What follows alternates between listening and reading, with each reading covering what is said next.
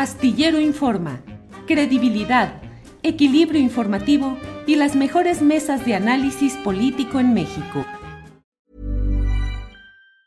Hey, it's Ryan Reynolds and I'm here with Keith, co-star of my upcoming film If, only in theaters May 17th. Do you want to tell people the big news? All right, I'll do it. Sign up now and you'll get unlimited for $15 a month in six months of Paramount Plus Essential Plan on us. Mintmobile.com slash switch. Upfront payment of $45 equivalent to $15 per month. Unlimited over 40 gigabytes per month. Face lower speeds. Videos at 480p. Active Mint customers by 531.24 get six months of Paramount Plus Essential Plan. Auto renews after six months. Offer ends May 31st, 2024. Separate Paramount Plus registration required. Terms and conditions apply if rated PG. Ryan Reynolds here from Mint Mobile. With the price of just about everything going up during inflation, we thought we'd bring our prices down. So to help us, we brought in a reverse auctioneer, which is apparently a thing. Mint Mobile unlimited premium wireless. Ready to get 30, 30, bit to get 30, bit to get 20, 20, 20, bit to get 20, 20, bit to get 15, 15, 15, 15 just 15 bucks a month. So, Give it a try at mintmobile.com slash switch. $45 upfront for three months plus taxes and fees. Promo rate for new customers for limited time. Unlimited more than 40 gigabytes per month. Slows. Full terms at mintmobile.com.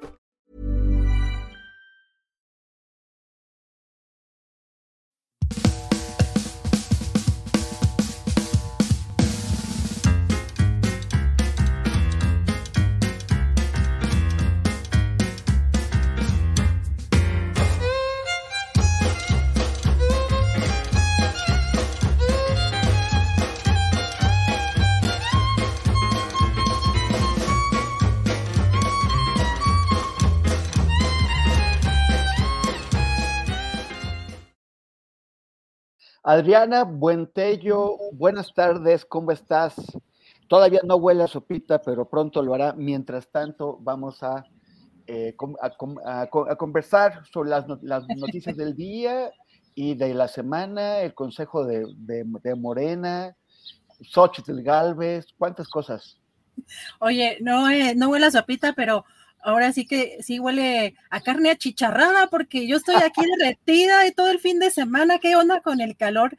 Brutal esta ola de calor que además de amenaza con los próximos días. No sé si has visto en las redes sociales los mapas, hasta el país en rojo, parece todo en llamas. Una cosa impresionante. eh, Tremenda, aquí tremenda. hasta los 31 grados, hasta los 31 grados, Temoris. Oh, pen- pues híjole, eh, para quienes no podemos dormir con ese calor, pues sí la estamos padeciendo muchísimo, pero pues aquí andamos justamente con mucha información, Temoris.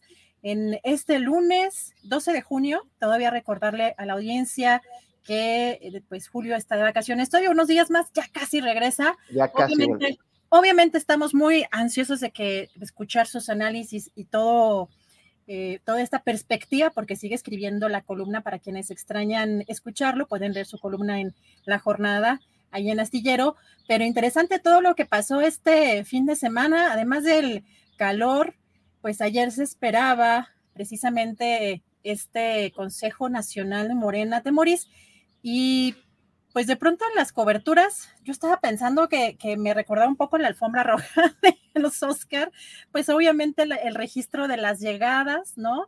Eh, de pronto los vitoreos, de pronto también pues algunos abucheos, eh, y pues obviamente los seguidores de cada una de las corcholatas en las redes sociales, pues de, de un lado y del otro, ¿no? Una batalla que empieza a verse complicada, aunque al parecer los acuerdos a los que llegaron ayer, Temoris, blindan quizá un poco los desacuerdos, o por lo menos dejarán menos espacio, Temoris, para un caso como el de Mejía Verdeja, ¿no?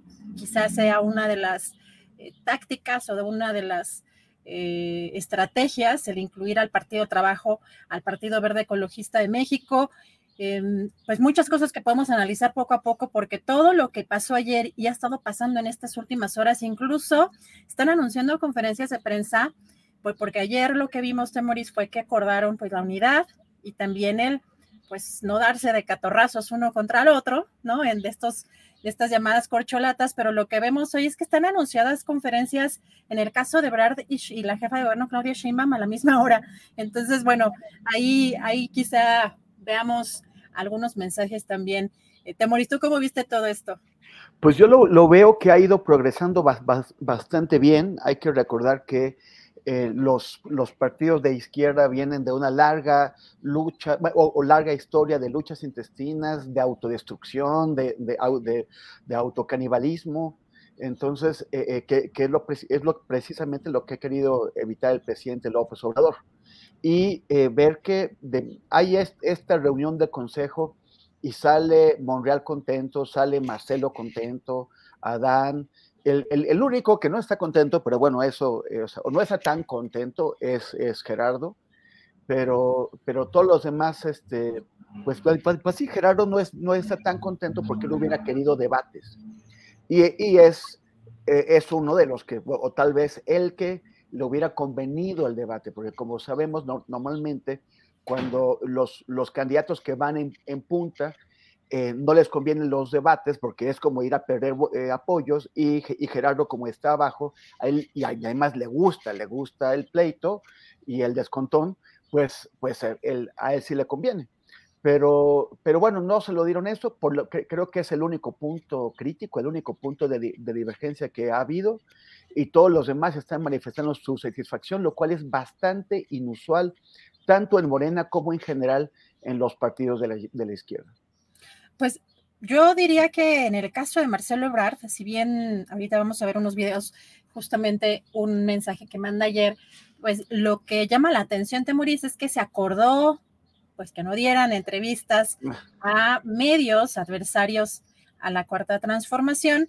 Y la primera entrevista que da Marcelo Ebrard es justamente a Ciro Gómez Leiva, y pues él menciona que en esa entrevista, que incluso no ha dado entrevistas a latinos, o sea, no está considerando a Marcelo Ebrard eh, a este personaje que también ha sido, Ciro Gómez Leiva, muy, muy mencionado en las conferencias mañaneras, y creo que también por parte de los seguidores, tanto de los aspirantes, habrá pues, guerras digitales allí, lo que estaremos viendo en las próximas horas, pero fíjate, bueno, vamos a empezar.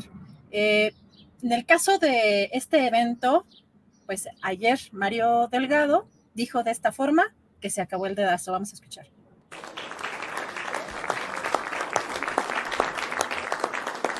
Deberíamos hasta guardar un minuto de silencio por el dedazo que hoy queda enterrado para siempre.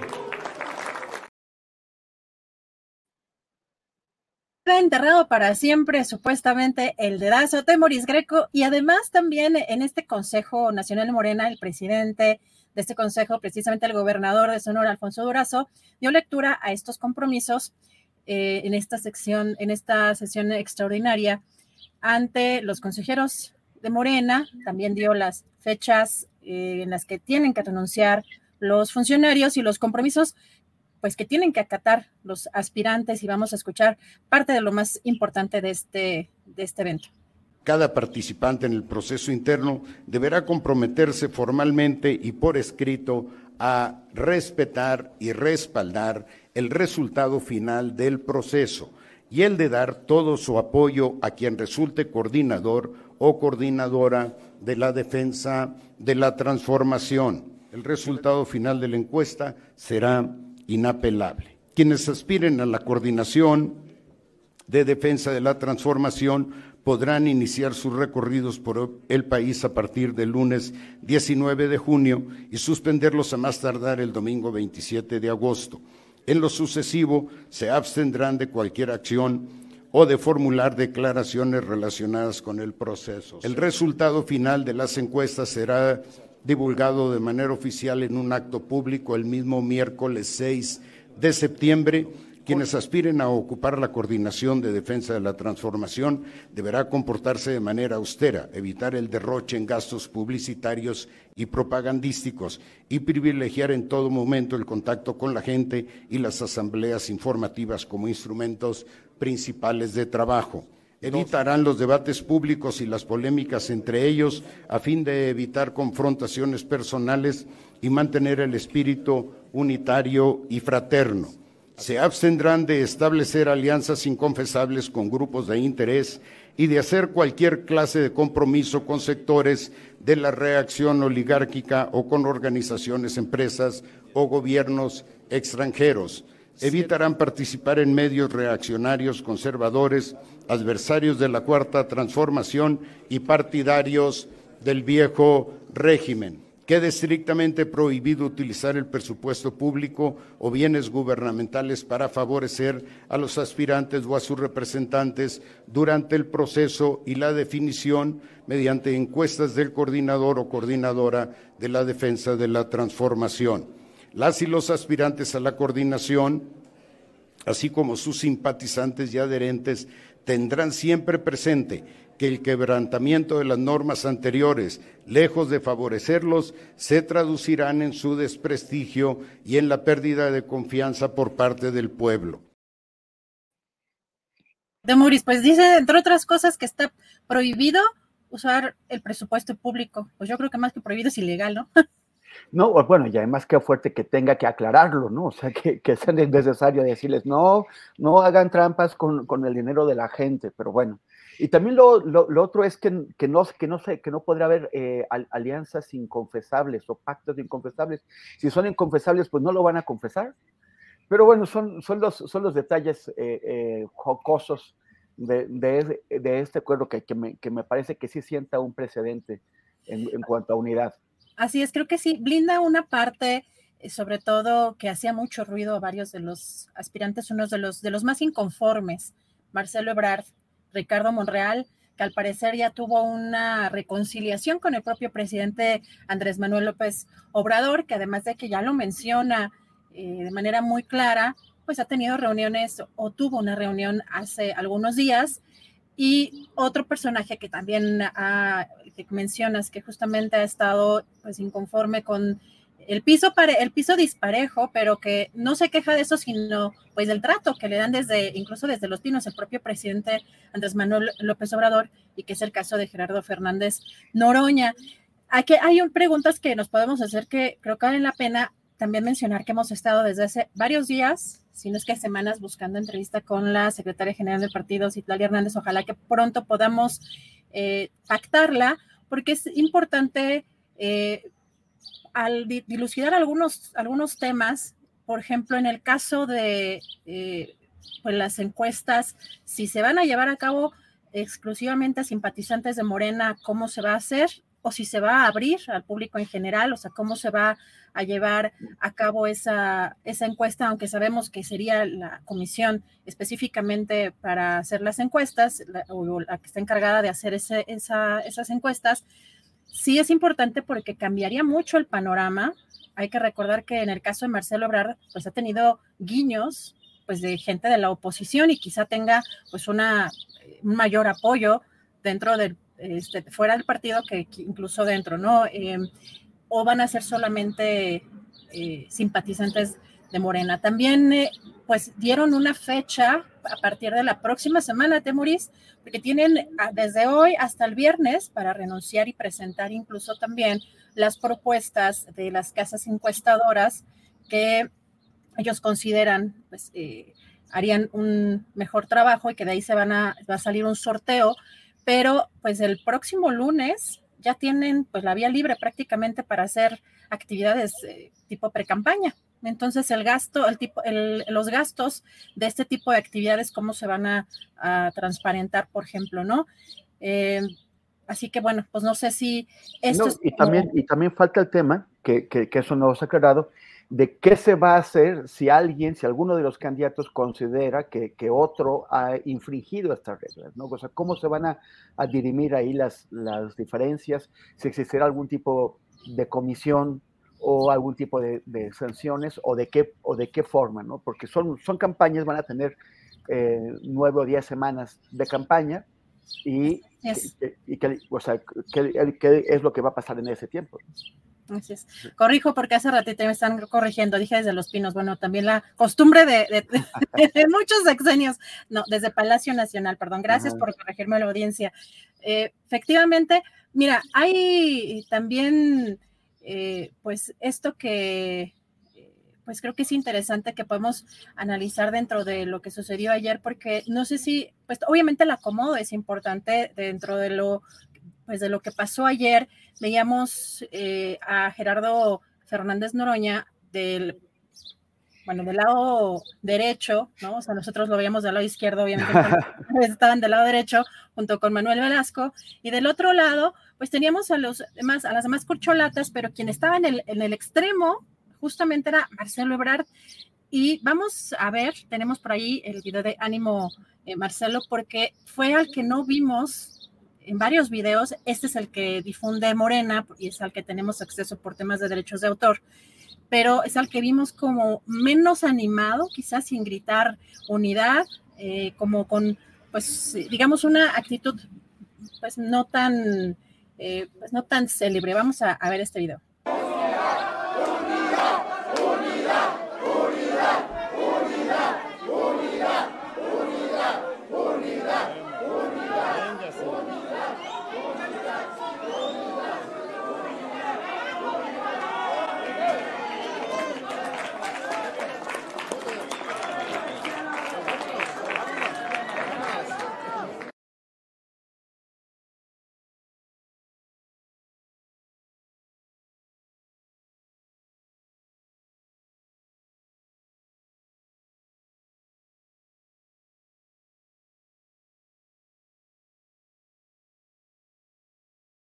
No lo, no lo veíamos aplaudir, ¿no? Como que lo noté yo un poquito menos animado, pero bueno, también vamos a poner el mensaje, por favor, que mandó Marcelo Ebrard eh, ya en, en su propio teléfono, en sus redes sociales, mandó un mensaje posterior a este encuentro donde se dice que está contento. Vamos a escuchar.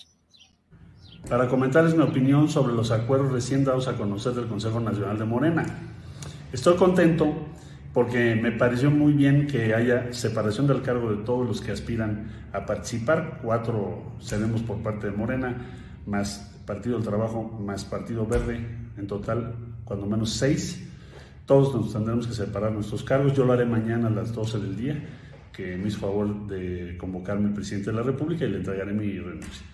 Luego, eh, que no participen gobernadoras, gobernadores, que no participen secretarios, secretarios, que no participen alcaldesas, alcaldes o nadie de la dirigencia nacional de Morena promoviendo una persona. Que se evite el derroche, que no haya exceso en los gastos de publicidad, que no haya prebendas, menos amenazas. Todo eso por lo que hemos luchado tantos años muchas personas. Hoy se aprobó en el Consejo Nacional de Morena, entonces claro que estoy muy contento. Y yo lo que diría en esencia es que vamos a tener una competencia real y va a ser una encuesta abierta en donde incluso habrá la simulación de una boleta. Entonces, sonrían, nos va a ir requete bien y todo va a estar bien. Además, frases del presidente esas frases son de eh, incluso de campañas anteriores, ¿no? Pero eh, como que muchos buscan retomar esencia del propio presidente Andrés Manuel López Obrador. Yo creo que en el caso de todas las de todas las corcholatas, pero aquí estas estas frases con las que cierra Marcelo Ebrard y pues esto precisamente ayer en la tanto lo que acordaron en este consejo es que tanto el presidente como gobernadores, miembros del gabinete, alcaldes, presidentes municipales y sus colaboradores de primer nivel, coordinadores de las bancadas de Morena en congresos federales, estatales y toda persona con cargo de dirigencia nacional o local del partido, integrante de las comisiones de elecciones y encuestas, deben abstenerse de involucrarse de alguna forma en el proceso, manifestarse en favor de algún participante, pero eso no incluye entonces a los legisladores, o sea, solamente a los coordinadores de las, de las bancadas. Vamos a ver, como creo que ya estamos viendo, pues una actividad muy intensa, sobre todo creo que Temuris lo que hizo mucho ruido ayer fue este, esta, este acuerdo de no dar entrevistas a cierto tipo de medios, porque pues ayer Citlali Hernández, la secretaria general del partido, en una transmisión personal, eh, dijo esto sobre los medios a los que acordaron no dar entrevistas. Vamos a escuchar. ¿Cuáles son los medios a los que no podrían acudir? Hagan una lista o cómo. Bueno, eso me lo preguntaba Noroña hace rato al finalizar el Consejo.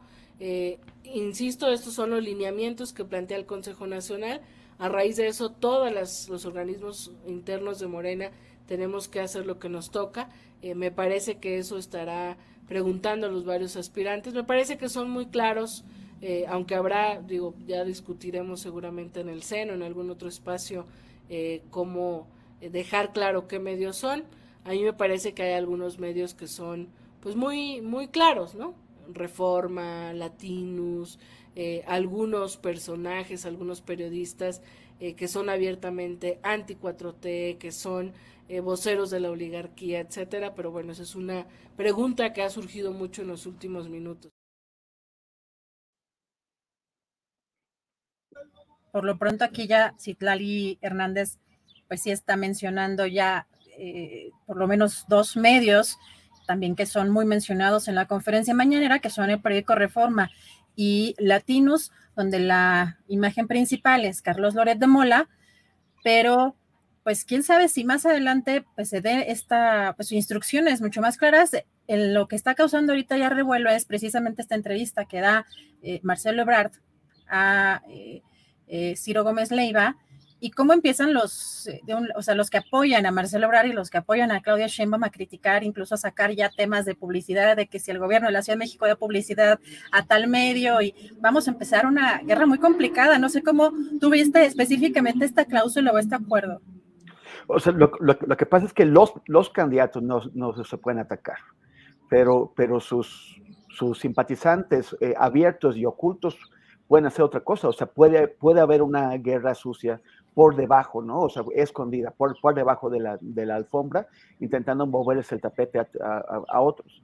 Entonces, eh, y, sí, este asunto, a mí no, no sé por qué Ebrard habría cometido lo que me parece un, un, error, ¿no? O sea, lo primero es ir a darle una entrevista a, Gómez Leiva, qué cálculo hizo, porque él sabe muy bien quién es. Entonces, bueno, pues parece una, una decisión extraña. Eh, no sé si es también es un gesto de, rebeldía. Un guiño, un guiño para la oposición.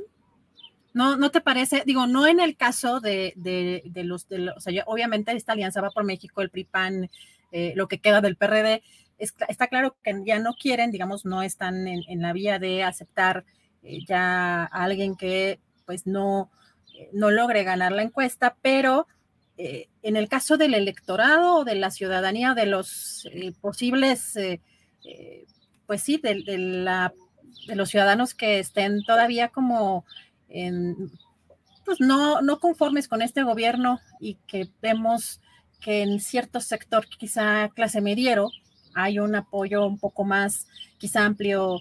En el caso del canciller, ¿no te parece que podría ser también un poco como, como ese rebeldía, pero específicamente para con ese fin?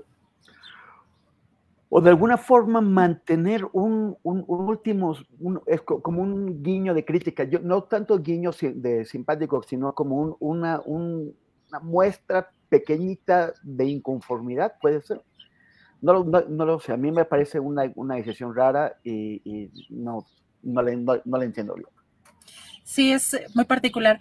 Bueno, por acá, fíjate, nos están poniendo que todavía no empiezan las, las fechas de restricciones de las, de las entrevistas. Bueno, eso algo no se mencionó ayer, simplemente ya están eh, mencionando que incluso en, cuestión de apoyo a gobernadores, sí pareció un poco particular esta movida, de que vimos a un grupo de gobernadores apoyar a Claudia Sheinbaum eh, e inmediatamente pues pasa en el Consejo Nacional se prohíbe, ¿no? O sea, como que se adelantaron un día y después ya no lo podían hacer.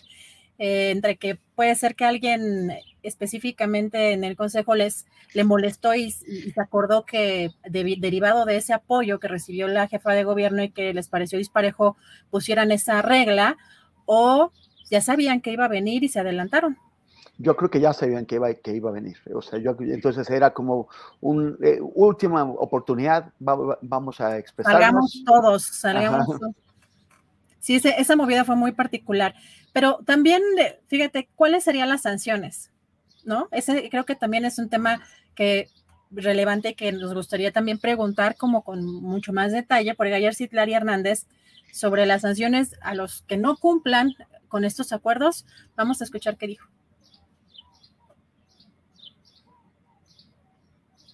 ¿Qué pasará si los dirigentes promueven a una u otra corcholata? ¿Habrá sanciones?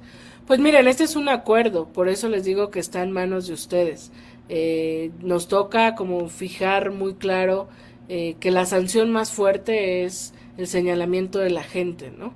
Eh, yo creo que estamos en condiciones de que si un dirigente se mete, sobre todo los, los compañeros que están señalados en el acuerdo que no pueden meterse a favorecer a nadie, pues una queja a la Comisión Nacional de Honestidad y Justicia creo que no está de más. con respeto me parece que entre nosotros podemos señalarlo. ¿Es la sanción?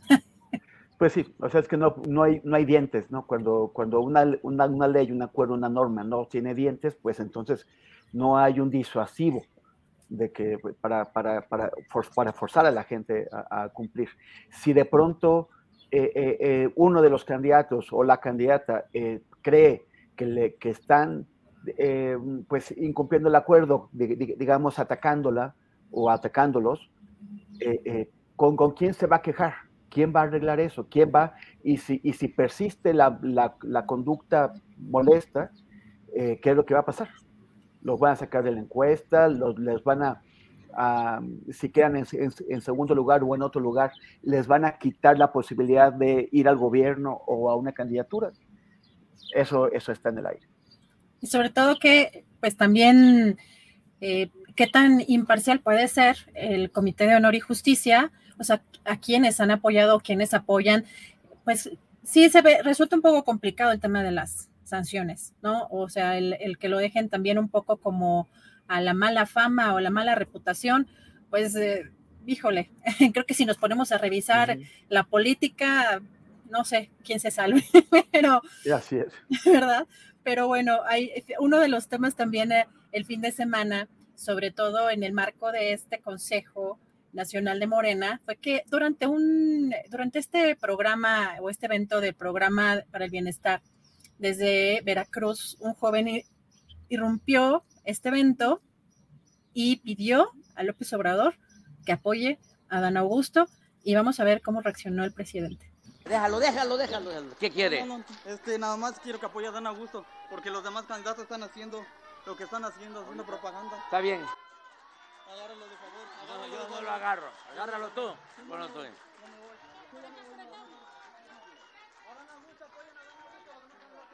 Ya, déjalo, déjalo, déjalo. Ándale, ándale, ándale, pues. ¿Saben quién va a elegir al candidato de la transformación? El pueblo. Se acabó el dedazo,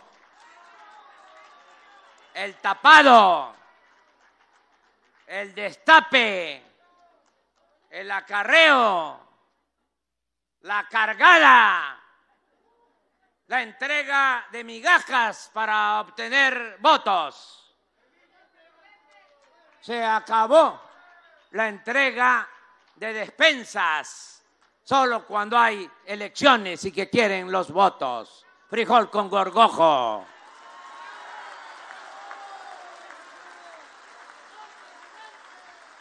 Pollos, patos, chivos, borregos, puercos, cochinos, marranos. Eso es lo que son.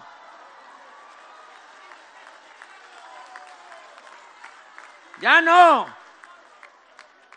Ya el pueblo ya se empoderó. Acuérdense bien de eso. Pues ya puercos, cochinos, marranos. ya, o sea, mensaje también que manda, pero ¿no te parece que es un López Obrador diferente al que está luego los fines de semana de gira? Como que yo todavía lo recuerdo con ese tono en campaña, ah, muy diferente al de la conferencia mañanera, ¿no? Y además, eh, la forma en que trata a, a, esta persona que irrumpió es muy diferente a cómo eh, pues a otras personas ha tratado, por ejemplo, el propio secretario Dan Augusto. Sí, yo, yo creo que es, ese es su, su, entorno natural, ¿no? Con la gente, en, en, en, ámbitos fuera de las, de las ciudades, ¿no? Le gusta la gente más sencilla, más calurosa y él es, se, se, explaya y es feliz.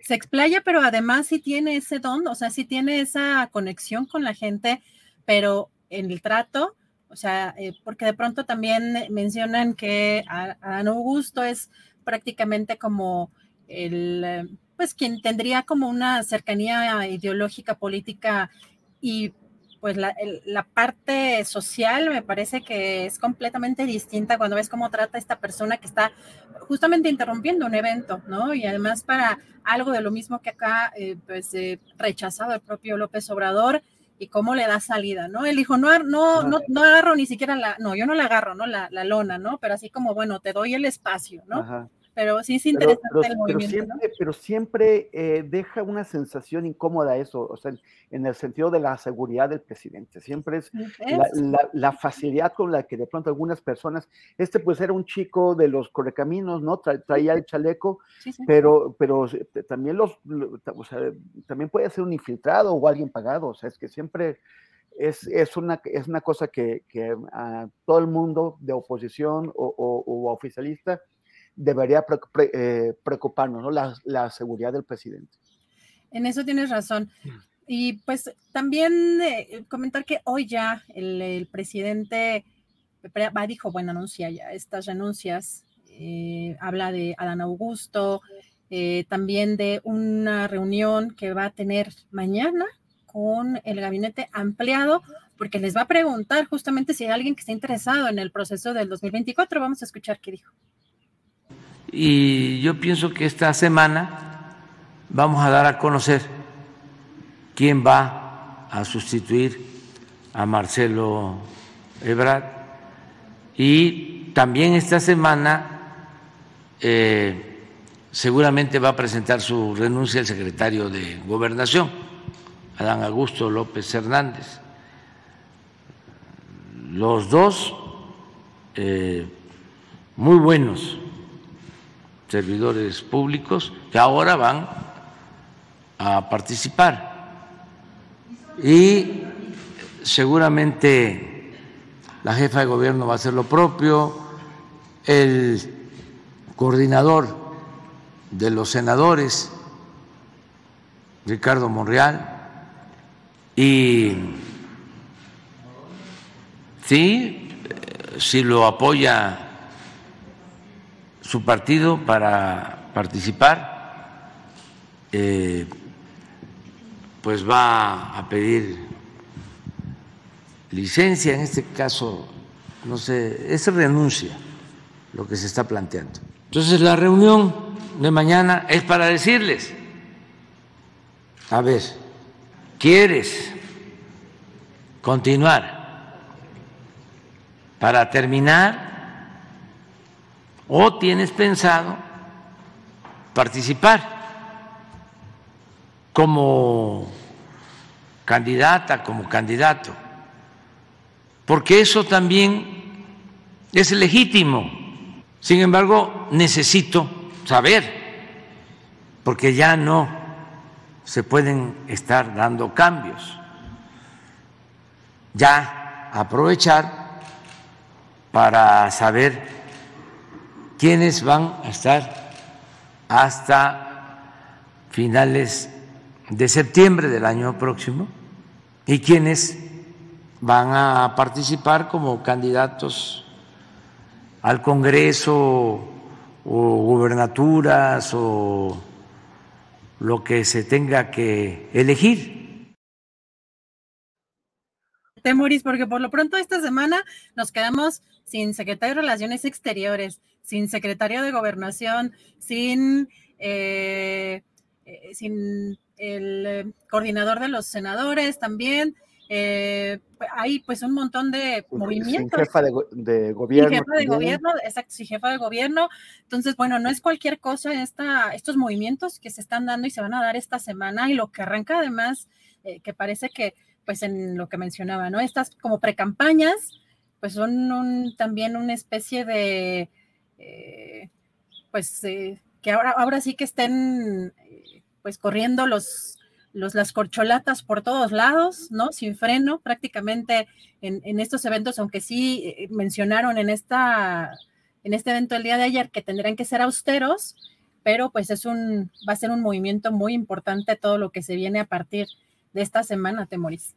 Sí, porque también se van a tener que ir otros, o sea, ¿qué es lo que está diciendo el presidente? Vamos a ver si no nos enteramos que ya pronto nos, nos vamos a quedar, no sé, casual, a ver si sin secretaria de Energía, sin secretaria de Seguridad Ciudadana, eh, o sea, vamos a ver qué otras posiciones se van a liberar. Y tiene todo el sentido, no les debe haber caído nada bien a, los, a, los funcionarios que, van a tener que irse ahora si es que quieren un puesto de elección, eh, porque, porque esperaban pues estirar la liga hasta, hasta donde se pudieran, ¿no? Y ahora, eh, pero, pero sí es necesario para la estabilidad del, del, gabinete. Entonces a mí me parece que también es una, es una buena medida. Pues Además, hoy el presidente, aunque ya no puede hablar, no habló ya, hoy no mencionó corcholatas, pero sí celebró la unidad que ayer fue acordada con estos puntos, pero también instó a que lo haga la oposición. Vamos a escuchar. Ayer se acordó que el presidente de la República no puede estar a favor ni en contra de ninguno de los que aspiran a ser coordinadores coordinadores de la transformación, coordinador o coordinadores de la transformación. No puedo eh, hablar de eso. Me parece, no solo en este caso, sino en todos, que es importante la unidad, que el bloque conservador se una es importante que todos se unan y que defiendan un proyecto, un ideal, una doctrina, que hagan un lado el pragmatismo, la búsqueda del poder por el poder. Entonces, qué bien que ayer me informaron que por unanimidad,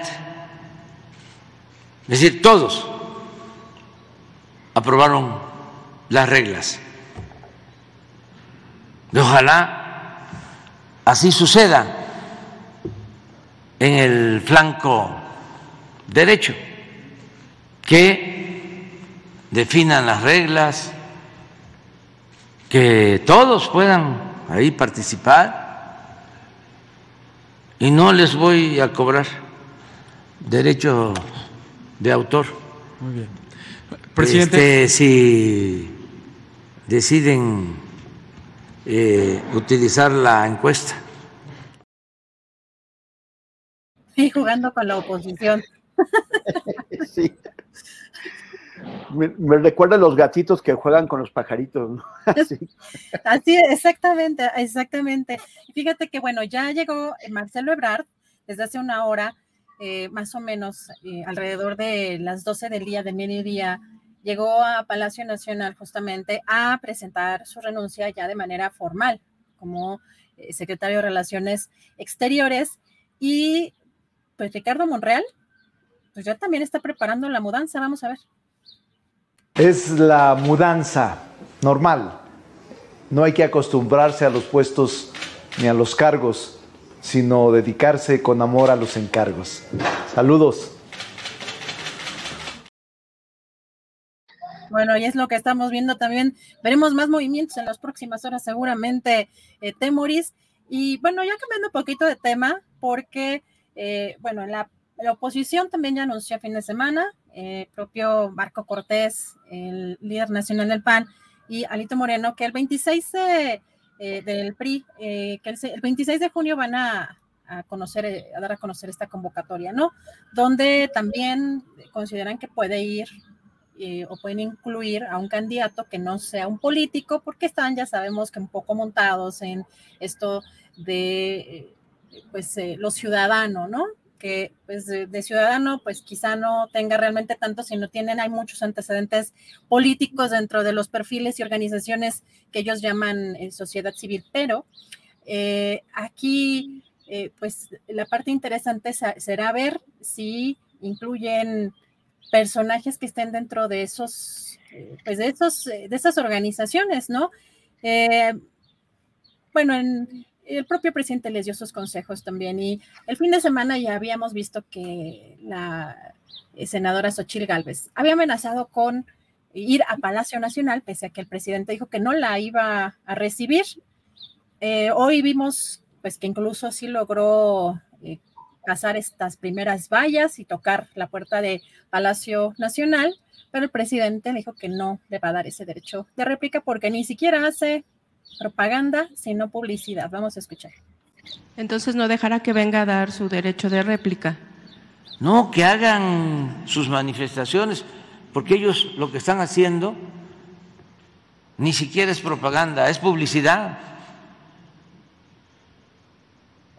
Legalmente hablando, ¿va a presentar algún recurso entonces, presidente, o no? Se hacen los trámites legales correspondientes. sí. Sí, sí, sí, pero este eh, quiere ser candidata eh, no sé, a jefa de gobierno, a presidencia, ¿eh? jefa de gobierno, allá que se vaya donde viven los fifís, ellos van a votar por ella, segurísimo. Esta, resolución que este amparo ya pues yo creo que sí, pero este, eso es todo que se vaya donde viven los. Ellos van a votar por ella. Bueno. Oye, pues vamos a regresar contigo en un ratito más, si te parece bien. Vamos a platicar con Jacaranda y con Claudia Villegas y regresamos contigo, Temoris. Muy bien, gracias. Gracias, Temoris Greco. Y ya tenemos, recuerden, removiendo las neuronas con Jacaranda Correa todos los lunes. Siempre un placer platicar con nuestra querida Jacaranda lunes de remover las neuronas. Y hoy que tiene un tema tan padre, la verdad es que es un tema que eh, quizá pocas veces tenemos oportunidad de tocar en el programa ese tipo de temas, pero súper interesante. ¿Cómo estás, querida Jacaranda? Buenas tardes. Hola, mi querida Adriana, ¿cómo estás? Un saludo, ¿cómo te trata la calor? No, ya no, o sea, en el sauna completa y absolutamente pegajosa todo el día, qué horror. ¿A ti cómo te trata?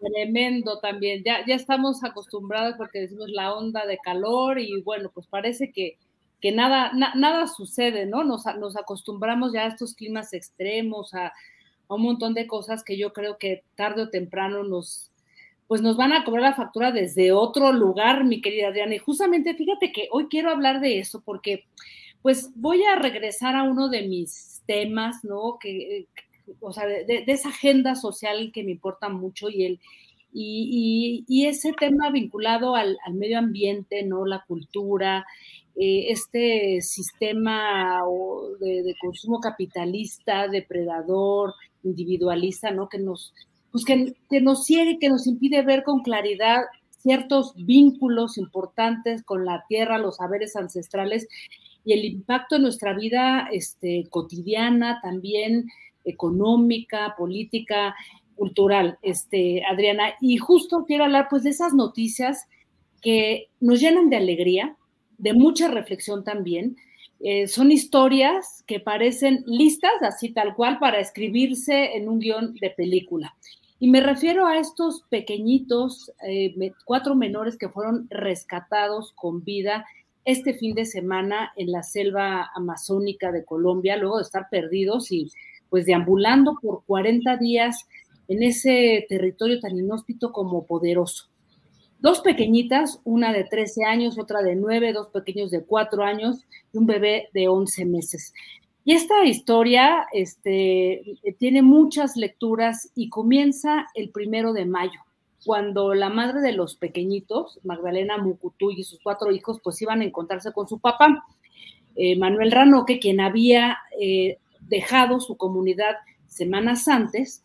Él era eh, eso que se llama en Colombia em, gobernador del resguardo indígena de una comunidad en la selva amazónica, ¿no?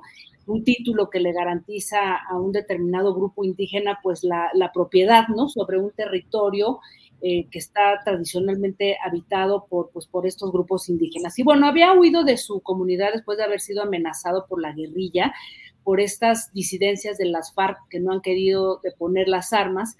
Y su idea era empezar una nueva vida con toda su familia en Bogotá, por lo que se comunicó a través de algunos de los líderes indígenas con su mujer para decirles, huyan de ahí, los espero acá en Bogotá y así fue. Tomaron una avioneta que después nos enteramos que estaba en pésimas condiciones, Se subió la madre, estos cuatro pequeñitos, acompañados de un líder indígena y del, eh, pues el piloto de esta, de esta aeronave que pues minutos después se desplomó.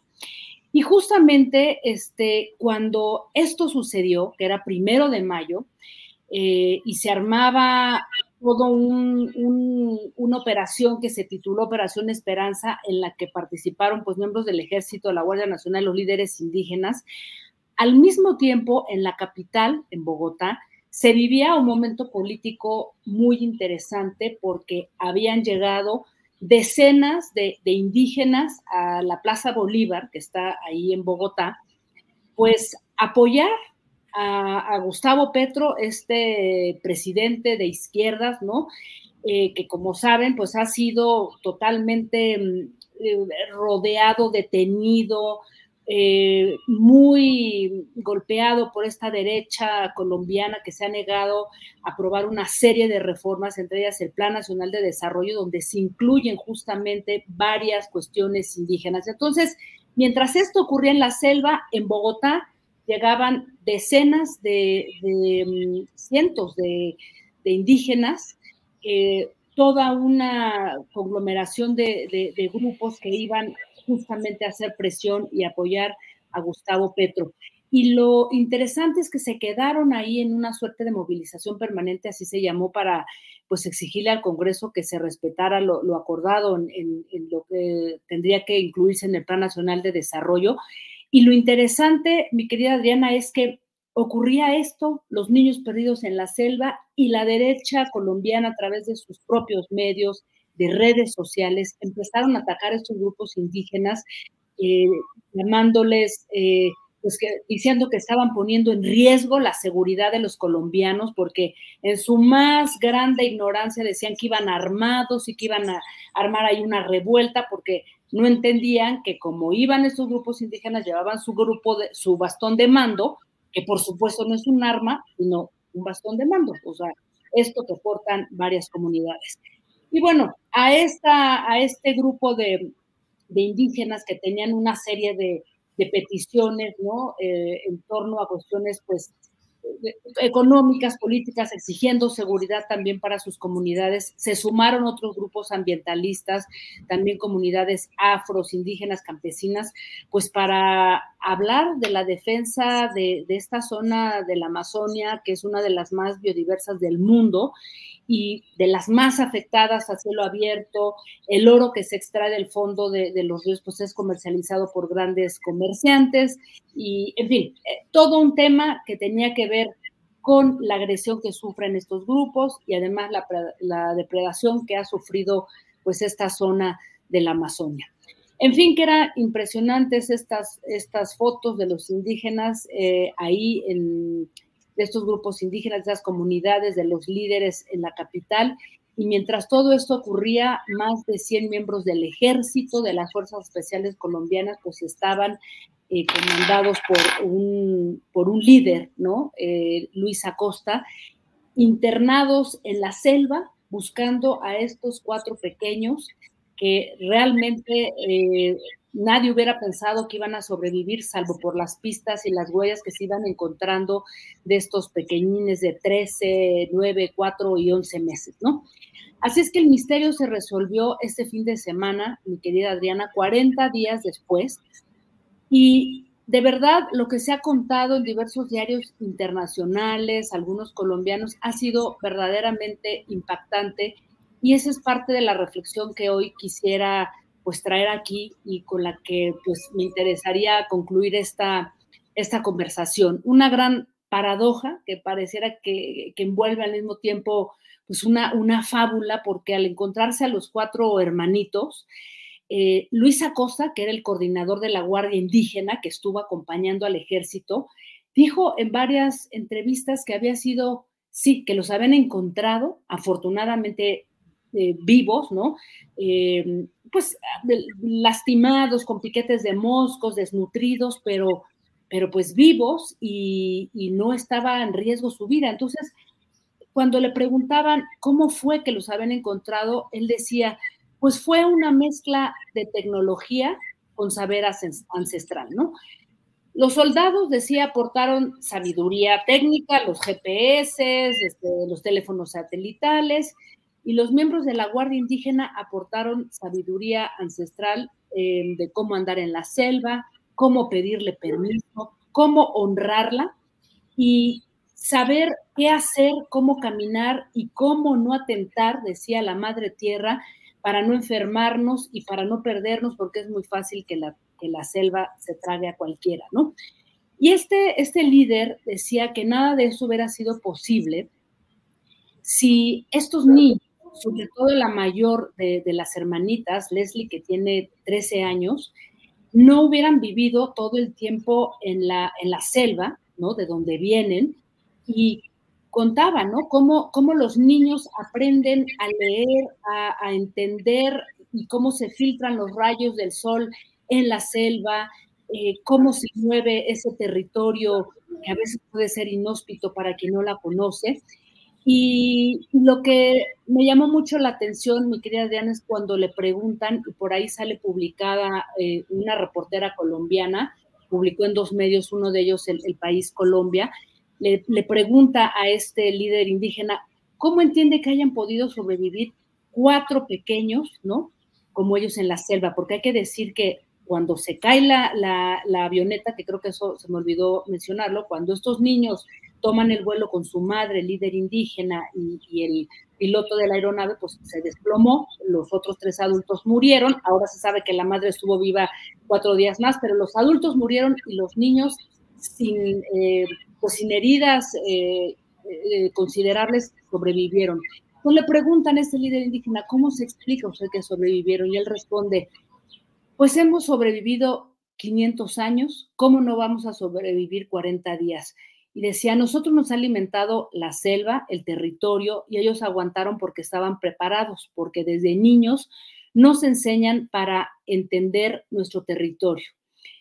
Todos los niños que viven o, las personas que viven en, en Bogotá no saben qué es Bogotá o en España o en Alemania. Nadie conoce bien su país. Dice, a nosotros nos enseñan desde pequeños la obligada nos obligan a los árboles, a los animales, a los cerros, al agua, al tigre. Estos niños tienen una enseñanza en la selva y para ellos, decía este líder indígena, para ellos em, moverse en la selva es como para un niño de, Bogotá, de Colombia, moverse en un Carrefour, ¿no? O sea, en un centro comercial. Están educados en la selva y sabemos cómo respetar a la madre naturaleza. En fin, mi querida Adriana, que hoy quería contar esta historia porque me recordaba, ¿no? A, este libro que en su momento el gran escritor y periodista Gabriel García Márquez en su momento, el de relato de un náufrago que hablaba de la sobrevivencia de la supervivencia en el mar durante 10 días, pero estos niños se llevaron, pues ahora sí que todos los reflectores en medio de todo un ataque ¿no? que había hacia grupos indígenas en medio de estos tiempos donde, justamente lo que estamos viendo, pues es, un, es una terrible depredación de nuestro medio ambiente, de, de, la madre tierra, como ellos lo llaman, y creo que esa es una historia envuelta de un gran aprendizaje, ¿no? Y bueno, pues nos deja ahí una serie de, reflexiones y de cosas muy hermosas, pero al mismo tiempo bastante fuertes, mi querida Diana. ¿Cómo ves? Híjole, pues muy interesante, sobre todo porque eh, creo que la naturaleza en otras eh, se puede entender en diferentes dimensiones, ¿no? Y creo que la naturaleza incluso pudo haber sido indulgente. Ayer justamente platicaba con mi mamá esta nota que me parecía, ella fue la que me, ¿te acuerdas que te comenté yo? Que ella fue la que me había informado, que me había eh, comentado esta nota y digo, bueno, creo que la naturaleza puede haber sido indulgente en este caso. Creo que es, de pronto subestimamos, ¿no? El poder que tiene la naturaleza y el cómo la tratamos, cómo tratamos eh, pues todo de, pues que sea para beneficio del ser humano, más allá de entender estos equilibrios, ¿no? El cómo estas señales, ¿no? El, que a lo mejor estos niños ya tenían otro conocimiento y sabían leer la naturaleza de otra forma, son temas muy apasionantes, así que pues muchas gracias por traer este tipo de temas que nos dejan mucho a la reflexión, Jacaranda. Así es, mi querida Diana, y bueno, y además lo interesante es que contaba este hombre que eh, quien, el, líder indígena, quien encuentra a los niños, antes este, de ese momento, había tomado una de las pues de las eh, hierbas mágicas, ¿no? Que, eh, pues, ayahuasca, ¿no? Había, habían tomado y que además les habían dado a los soldados, les habían compartido otro tipo de, digamos, de hierbas para poder aguantar, tener fuerza física. O sea, realmente yo te decía, parece una historia de película porque, porque nos pasamos durante toda la pandemia diciendo que nos habíamos acabado la madre tierra y la naturaleza, que por eso nos había caído la maldición de la pandemia y no pasa nada, mi querida Adriana. Entonces hoy quería yo contar de verdad esta, esta historia que, que, tiene una gran reflexión en muchos sentidos eh, ancestrales, políticos, culturales y también medioambientales. Y creo que aquí está una parte de una, de una respuesta, de un momento que ocurre ahí que nos deja una, una gran reflexión, mi querida Diana. Pues muchísimas gracias. Un tema, la verdad, muy importante e interesante. Jacaranda, además te vemos el jueves. El jueves te vemos allá en Canal 22. Así es, y, le, y, les recomiendo mucho el programa que vamos a tener, porque ya aquí lo habíamos hablado en algún momento. Sé que no es un tema sexy ni fácil, el tema de la reforma laboral, pero yo les pido a quienes nos vean que hagan un ejercicio porque hoy estamos viviendo desde el 2019 una de las reformas laborales más progresistas con la que podría ponerse fin a los sindicatos fantasma, a los sindicatos charros y que abre la posibilidad de la proporcionalidad para las mujeres pues en las dirigencias sindicales. Así es que échenle un ojo. Tenemos a Graciela Benzuzán, que es una de las más, este, de las especialistas más informadas que sabe mucho al respecto y de verdad es un tema complejo, pero creo que nos compete a todas y a todos porque pues, tiene que ver con los derechos laborales, de eso trabajamos, de eso vivimos, mi querida Diana. Así es, muchísimas gracias, Jacaranda, te vemos el jueves, te mandamos un fuerte abrazo y excelente. Igualmente, hasta muy pronto. Gracias Jacaranda Correa. Y tenemos ya lista Claudia Villegas. Eh, desafortunadamente la semana pasada fue un poco complicado la conexión, pero ya creo que la tenemos por acá listísima. Claudia Villegas, ella es directora de la revista Fortuna y colaboradora de la revista Proceso. ¿Cómo estás, Clau? Muy buenas tardes. Muy buenas tardes, Adriana. Audio y video creo que están bien en esta ocasión. ¿Cómo estás tú? Creo que sí. Además, espectacular. ¿Cómo estás, querida Clau? Muy bien, querida Adriana. Pues aquí, entre el trabajo de la revista Fortuna, preparando la nueva edición y observando que los próximos 18 meses, querida Adriana, amigos y amigas de Astillero, van a ser complicados para la economía, para el ambiente de negocios. Vamos a estar, querida Adriana, metidos en un fuego cruzado en donde unos van a querer mandar señales de que este país es un caos, mientras los números nos dicen que la economía está creciendo de manera muy importante entonces, yo lo que les quiero pedir en, esta ocasión a todos es que respecto a la economía, traten de mantener la calma, que no dejen que estas voces que buscan desestabilizar nos angustien y que hay que mantener mucho la calma respecto a las ediciones económicas, porque si bien en este fin de cierre, Adriana, no vamos a tener este tema de la devaluación. Yo soy de los que piensan que no hay un factor técnico, querida Adriana, para declarar que puede haber una apreciación del tipo de cambio. Sí vamos a tener que ser muy cautos. Este fin de sexenio será, creo, eh, muy importante por el tema de las elecciones en México y en Estados Unidos, Adriana. Claro, ese es justamente el tema en Estados Unidos y en este año que además pues hay mucho movimiento en estas últimas horas, Claudia.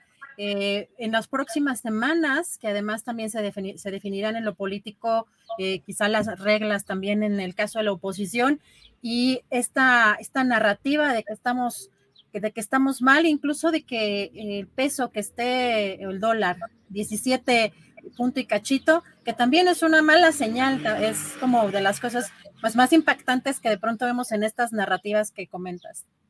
Sí, claro. Respecto al tipo de cambio, hay que reconocer que cuando un país tiene una moneda tan fuerte como eh, nos ha sucedido ahora a nosotros, por temas que tienen que ver con el ingreso de las remesas, con el ingreso de la inversión extranjera directa.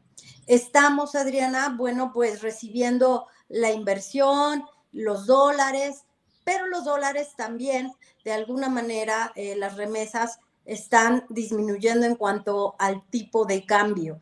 Entonces, las exportaciones también van a comenzar a sufrir porque se reciben menos, menos pesos por cada dólar. Pero no quiere decir que eso esté mal, quiere decir que entonces la competitividad de la economía tiene que venir por más exportaciones, tiene que venir por invertir mejores esas remesas, tiene que venir por el tema del turismo, porque los salarios aquí en México, Adriana, pues reconozcan que se necesita pagarle mejor, incluso a los técnicos, Adriana. En la revista Fortuna vamos a publicar un reportaje muy interesante que ha estado elaborando nuestra compañera Yaret, Arciniega, en donde ya los técnicos altamente capacitados, Adriana, van a tener mejores salarios. Entonces, comenzamos una eh, recomposición de la economía en donde todas esas narrativas que nos enseñaron de que el tipo de cambio tiene que estar eh, muy alto el dólar respecto al peso para aprovechar las oportunidades y apostarle al dólar, invertir en el dólar, eso está cambiando. Tenemos que apostar por nuestro país porque la Organización para la Cooperación y el Desarrollo Económico, Adriana, amigos y amigas, dijo que ahora el crecimiento económico de la economía, el interno, qué curioso, viene del mercado interno, Adriana. Oye, Claudia, y, todo este tema de, pues, de lo político que viene, eh, porque preguntan también mucho sobre la estabilidad, sobre la estabilidad económica, eh, cuando viene un proceso político, un cambio muy fuerte y que también mencionabas en el caso, por ejemplo, de Estados Unidos, esto puede afectar de alguna manera, eh, más allá de lo que nos comentas, de que hay buenas noticias o de que son, tenemos buenos indicadores, quizá ¿Cómo, cómo podría toda esta, eh, pues sí, toda esta eh, fuerza política que viene como con un gran movimiento para el 24, cómo podría afectar o si podría afectar la estabilidad? Justo por eso quise comenzar diciéndoles que los próximos 18 meses, 18 meses van a ser muy complicados. Estuvimos presentes en la reunión de BBVA con sus consejeros, empresarios de todo el país y en donde el presidente de eh, BBVA, lo que dijo, querida Adriana, amigos y amigas, fue próximos 18 meses son de pronóstico reservado porque necesitamos incrementar la inversión física en infraestructura, en servicios, al menos un 25%. Esto va a ser un poquito complejo porque Estados Unidos parece que comienza a crujir otra vez la economía. En términos eh, de transiciones políticas, Estados Unidos también es muy complejo. Déjame decirte, Adriana, si nosotros nos pusiéramos a hacer una revisión de las cosas complejas que han pasado cada cuatro años en Estados Unidos, verías que los ciclos económicos de Estados Unidos tampoco están libres de toda este, esta confrontación. Si ya no sale un escándalo y sale que se va, eh, que va a explotar una burbuja inmobiliaria o una burbuja.com o que tenemos el tema de las hipotecas subprime, solo hay que analizar que todos estos fenómenos económicos en Estados Unidos financieros y bursátiles no están aislados de lo político y todo eso nos afecta a nosotros. Aquí en México va a comenzar a, haber muchos temas de bloqueo de carreteras. Ya lo vimos el viernes en Puebla, que estuvimos nosotros muy pendientes de ese bloqueo. Diez horas,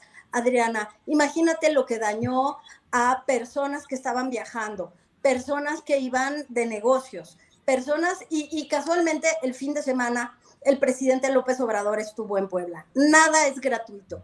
Por eso creo que debemos tener mucha calma, debemos saber que los, que los políticos echan mano de cualquier cosa, pero que la economía va en paso firme. Por primera vez quizás en muchos sexenios, Adriana, tenemos el Producto Interno Bruto creciendo. Ustedes se acuerdan que en el sexenio de Ernesto, de Enrique Peña Nieto, lo que vimos es que se desinflaban las expectativas económicas por la transición.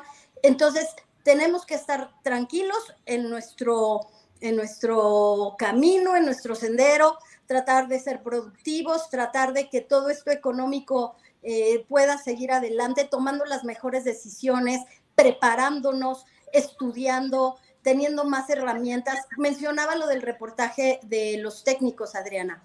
Los técnicos, incluso hay una carrera en el CONALEP que es operador de transporte altamente especializado en carreras entre México y Estados Unidos, los que son programadores, los que tienen que desarrollar otras estrategias y otras herramientas. Si tú, por ejemplo, estudiaste comercio internacional y no habías podido encontrar empleo, es el momento de acercarte con las empresas, ver cuáles son las características que te pueden dar un mejor ingreso, porque es el momento que las empresas, Adriana, van a estar necesitando pues personal altamente calificado. Yo sé que no es fácil, pero tenemos que estar como en dos vías, preparándonos y aprovechando la, el crecimiento económico interno. Y lo político, pues siempre va a afectar, Adriana, siempre los políticos van a estar en lo suyo, pero la economía, la economía parece que va bien y que lo que se necesita pues es este incremento de la inversión, 25% en los próximos 18 meses, no solo público, sino también privado, Adriana. Pues Claudia, muchas gracias por estas buenas noticias. Creo que sobre todo nuestra audiencia eh, agradece esta información que tú nos estás proporcionando en este día y a revisar Revista Fortuna. Además, ¿qué otras cosas encontraremos? Sí, muchas gracias, Adriana. Pues el cierre ya de la venta de las plantas de Iberdrola, 6 mil millones de dólares ya, eh, pues se está cerrando la operación, como nosotros adelantamos también en revista Proceso, va a ser antes de que concluya el año cuando se realice la emisión de certificados de capital de desarrollo que se va a utilizar para pagar también se autorizó, como también lo dimos a conocer en Revista Fortuna, un permiso para que Iberdrola genere electricidad. De eso le vamos a dar más detalles porque ya es un permiso antiguo, se actualizó, pero es parte de los compromisos para que Iberdrola, bueno, como es tan buena generando energías renovables, pues ahí que se concentre. Adriana, y bueno, pues muy pendientes vamos a estar de todo esto que está pasando en la economía y cómo se necesita orden porque el polo de desarrollo en el sureste no está de alguna manera recibiendo tanta inversión como en el norte y el norte está saturado. Entonces, bueno, de todo eso vamos a seguir hablando en Revista Fortuna, Adriana. Muchísimas gracias, Claudia, por esta información. Seguiremos hablando de ese tema como mencionas. Un fuerte abrazo y nos vemos el próximo lunes. Linda semana, Claudia. Igualmente, Adriana. Un abrazo a todos y a todas. Gracias a Claudia Villegas y nos damos un corte comercial. Regresamos ya con Temoris Greco.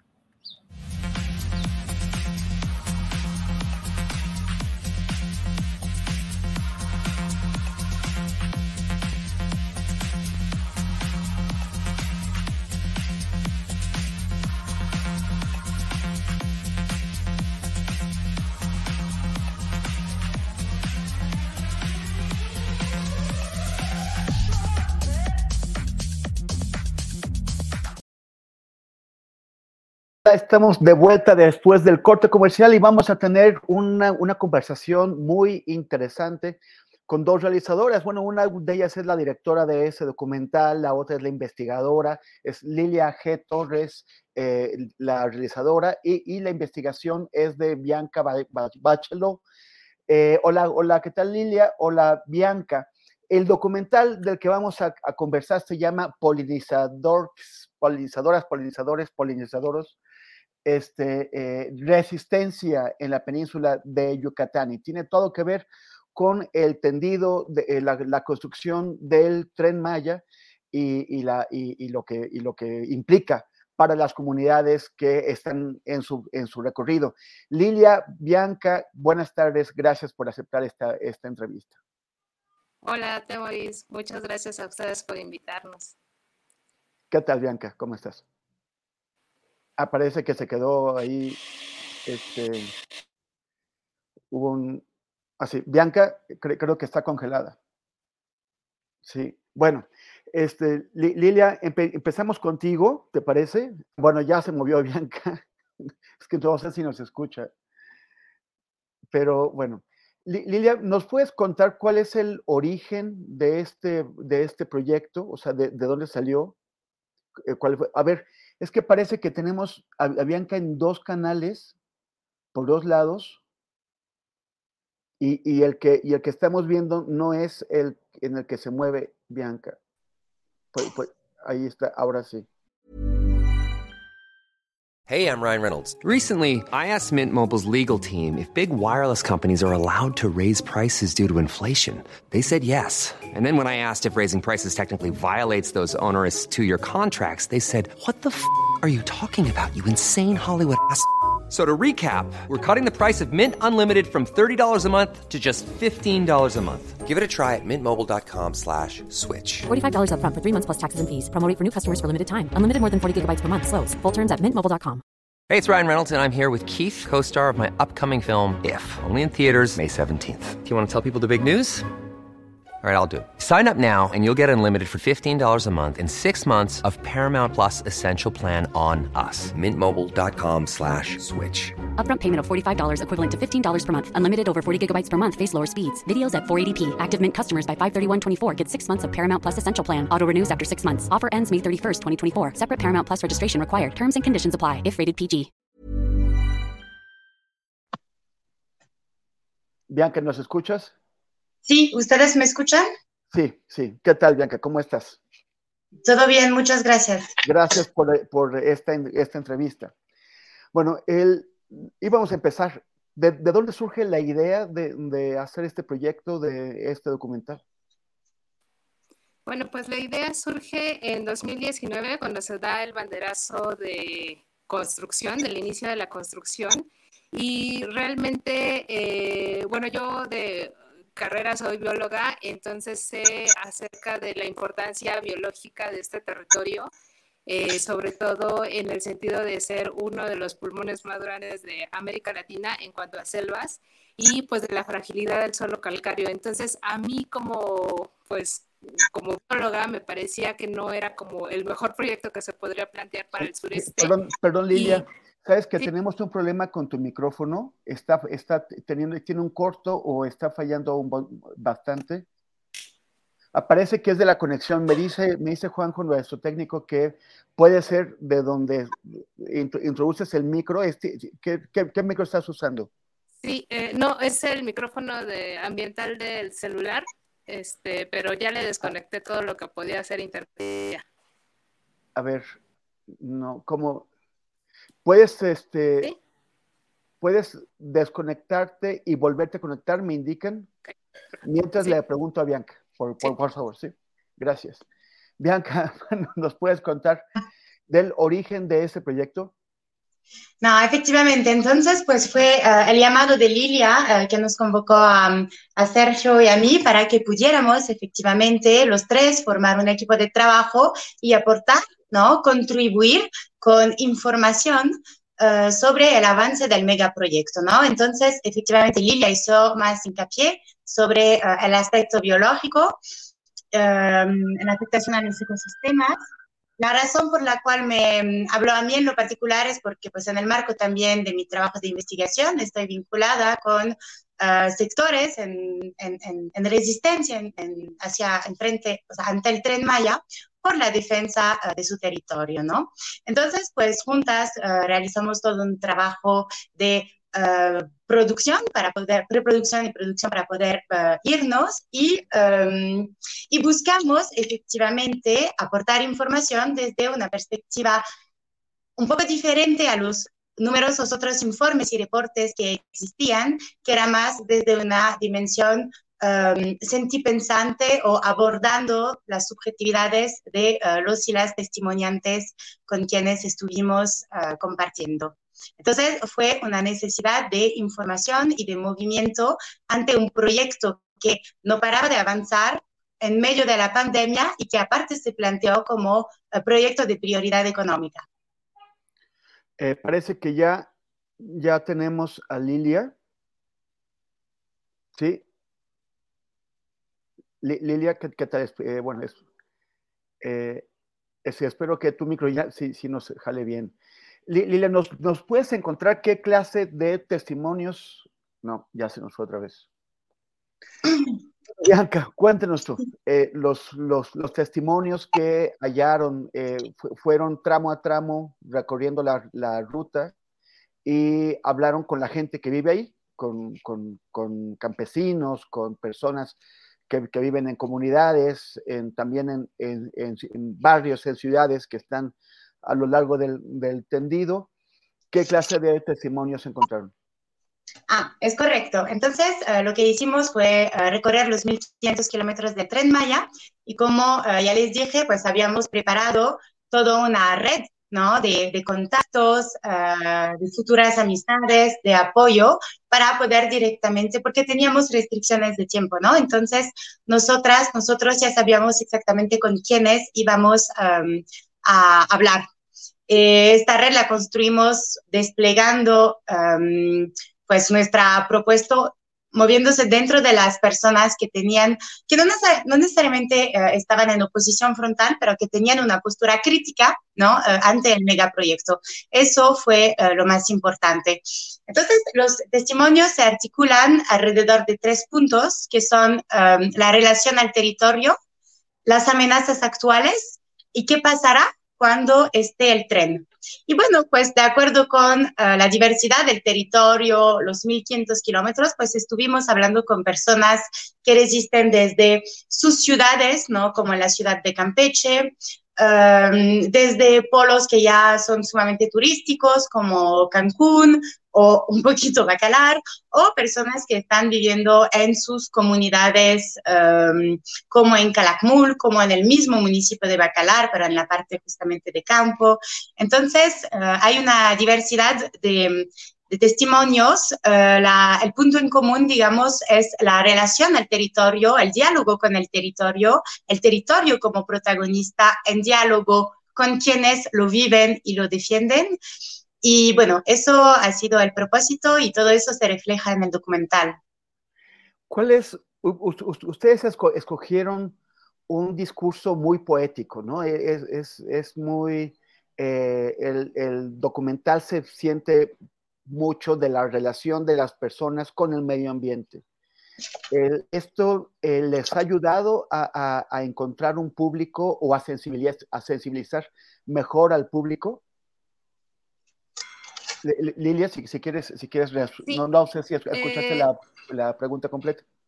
Sí, bueno, en principio eh, que no, teníamos la posibilidad, como es un producto, digamos que independiente, y no tiene financiamiento, no podíamos hacer una investigación de campo de dos años o muy profunda, una estancia muy larga, y pensamos eh, más bien en hacerlo desde la perspectiva sentipensante, de tal forma que un poco colocaran al espectador desde lo que la gente está, no solamente pensando, la gente que habita ahí y que sabe cómo es la región, sino sobre todo sintiendo, es decir, queríamos que la gente de las ciudades que no habita en esta selva, que no habita en estos territorios, a partir de, eh, estos testimonios, pudiera tener una posibilidad distinta de acercarse a ellos en una dimensión diferente que mm, a lo mejor no es eh, la que en términos informativos es más profunda, pero quizá desde eh, términos empáticos como humanidad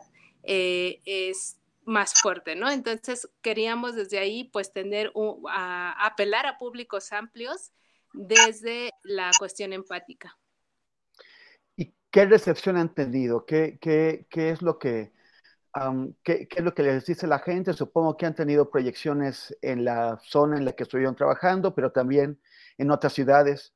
Eh, ¿qué, ¿Qué es lo que les han dicho? Eh, pues cuando lo proyectamos en aquellos lugares, eh, por un lado sirve para eh, dinamizar discusiones acerca de lo que está pasando con el territorio. por otro lado, nos hablaban acerca del carácter regional que tiene este documental, que no es tan claro en otros documentales que han salido acerca del tema. y bueno, sobre todo una emoción muy grande de poderlo ver y de poder eh, tener, pues, contar con estas cosas que les está eh, narrando los testimoniantes, porque son totalmente genuinos, ¿no? Lo que nos están compartiendo es como un pedacito de su corazón. Entonces, eh, hay una consternación en general de lo que está pasando en el sudeste, pero también una sensación de emotividad cuando lo miran. Y pues una urgencia de, la, primera pregunta que surge es, bueno, yo que vivo en la ciudad, yo que vivo lejos, este, ¿qué podemos hacer, no? Y pensamos que lo más importante pues es la información, estar informados para tener un criterio de lo que está ocurriendo con este territorio, pero también un compromiso de nuestras propias acciones. Yo particularmente pienso que las pequeñas acciones hacen grandes cambios y que en ese sentido, eh, pues también está la defensa de nuestros territorios alrededor, ¿no? Siempre hay, siempre hay formas de, siempre hay motivos desafortunadamente por los cuales resistir y pues es importante que, si bien uno no puede eh, ir hasta viajar hasta estos lugares, pues podemos resistir desde nuestro lugar y desde nuestras formas. Gracias, Lilia. Y finalmente, Bianca, ¿en, dónde puede el público encontrar el documental? El documental desde final de septiembre, desde el principio, está disponible en YouTube. Entonces sería en YouTube eh, el título del documental, Polinizadores. Resistencia en la península de Yucatán. Era muy importante para nosotras, para nosotros que estuviera eh, disponible, circulando el documental, que los mismos pueblos y comunidades que participaron en ellas lo pudieran eh, utilizar, difundir, así como pues el conjunto de la sociedad civil. Eh, también tenemos redes sociales del mismo nombre, Polinizadores Resistencia en la península de Yucatán. Y eh, hemos trabajado en los subtítulos, porque pues finalmente la defensa del territorio es una cuestión pues mundial, ¿no? Entonces contamos con subtítulos en, en maya yucateco, en francés, italiano e inglés eh, por ahora. Pero digamos que el canal oficial es el canal de YouTube, poniendo el título del documental. Bianca, Lilia, muchas gracias. Eh, les deseamos la, mejor de la, de la, suerte con este, con este proyecto y que mucha gente pueda ver, ver el documental y disfrutarlo. Gracias. Muchas gracias. gracias, gracias Bye. Chao. Y ahora vamos a conversar con, con Fernanda Hoppenheim. Fernanda es codirectora de una organización civil muy activa en la, en la, en la investigación de grandes problemas sociales con, con, con, megaproyectos, con eh, grandes tragedias eh, eh, ambientales. Y también es, es ya integrante, me parece que desde hace casi dos años, del Grupo de Trabajo en Empresas y Derechos Humanos de la, de la ONU, del Consejo de Derechos Humanos de la, de la ONU. ¿Cómo, ¿Cómo estás, Fernanda? Hola, buenas tardes, Temoris. Qué gusto saludarte a ti y a toda la gente que nos está viendo y escuchando. Gracias, Fernanda. Además, bueno, el, de, de, qué vamos a hablar? Es, viene, es el, me parece que el 24 de junio se va a celebrar aquí en Ciudad de México la, marcha del Día del Orgullo Gay o, LGBT. Y, eh, y, hay una polémica, una polémica que ha estado siempre alrededor de estas marchas en Ciudad de México, pero también en otros países donde, donde es común, en Estados Unidos, en Europa, en España, eh, sobre la, la comercialización de algunos tramos de estos eventos eh, políticos. De, eh, eh, son eventos de, reivindicación de los derechos de un, de un colectivo muy concreto o de, un grupo de colectivos y colectivas, pero, eh, pero también es una vitrina para que marcas comerciales grandes patrocinen pues carros en los que con música, en los que va gente bailando y que de esta forma estén promoviendo su, su, su, propia imagen. ¿Cuál es la crítica, Fernando? ¿Nos puedes explicar? Sí, eh, bueno, te comento primero que nada que Poder ha realizado durante varios años ya un trabajo de seguimiento o de, de alguna manera, eh, develar un poquito qué es este fenómeno del pinkwashing o el rainbow washing o, el lavado de arcoíris, ¿no? ¿Qué es lo que sucede justo cuando las empresas eh, toman algún tipo de bandera o de causa, en este caso, eh, el mes LGBT y, digamos, pareciera que lo hacen suyo, en este caso durante el mes de junio cada año, con el fin de visibilizar, digamos, su apoyo a la comunidad eh, de la diversidad sexogenérica en México o en el país que sea. Y eh, una de sus prácticas más comunes es tener algún tipo de participación en las marchas, ¿no? Eh, aclaro que yo no pertenezco al comité organizador de la marcha aquí en la Ciudad de México ni ninguna de las otras marchas, pero sé que este año se tomó la decisión que veo con excelentes ojos de que no haya automotores, es decir, carros promocionados por empresas. ¿Y esto por qué? Porque muchas veces las empresas usan eh, este contexto, eh, este tipo de conmemoraciones o celebraciones con el fin de sumarse a causas de manera em, simplemente cosmética o hasta como estrategia de, de, mercadeo, ¿no? Estrategia de venta, estrategia de posicionamiento de sus marcas. Y no trabajan de forma profunda todo el año para mejorar sus prácticas y promover una inclusión eh, real y un respeto eh, cabal a los derechos de las personas de la comunidad LGBT sea dentro de sus propios, eh, digamos, personas trabajadoras, de su propia planta de empleadas y empleados, como de los consumidores y consumidoras, de las comunidades que están afectando, etcétera. Entonces, de alguna manera, este lavado de cara es lo que queremos denunciar y es lo que queremos que prevenir también y que las, las empresas realmente asuman una responsabilidad y un compromiso real con los derechos humanos. O sea, esto lo, lo, vemos con muchas causas, ¿no? O sea, el rainbow washing, el pink washing, que es la simulación de que se apoyan los derechos de las mujeres. Por ejemplo, lo hemos visto bastante en los paros de, mujeres en medios de comunicación, que es el ámbito donde, donde trabajamos, en donde la empresa apoya que las, las, que, las, que las mujeres no vayan a trabajar el 9 de marzo, por ejemplo, y sin, sin embargo, cuando ellas regresen a su ámbito de trabajo, sigue habiendo acoso sexual, sigue habiendo discriminación salarial, sigue habiendo exclusión de ciertas eh, fuentes o de, o, de, o, de, o de acceso a los puestos directivos. Eh, o, por ejemplo, también está el greenwashing, que es la simulación ambiental. Eh, ¿qué, es lo que ustedes esperarían que ocurriera en concreto en el ámbito de las empresas que eh, dicen apoyar los, los, los movimientos de, de, la comunidad LGBT?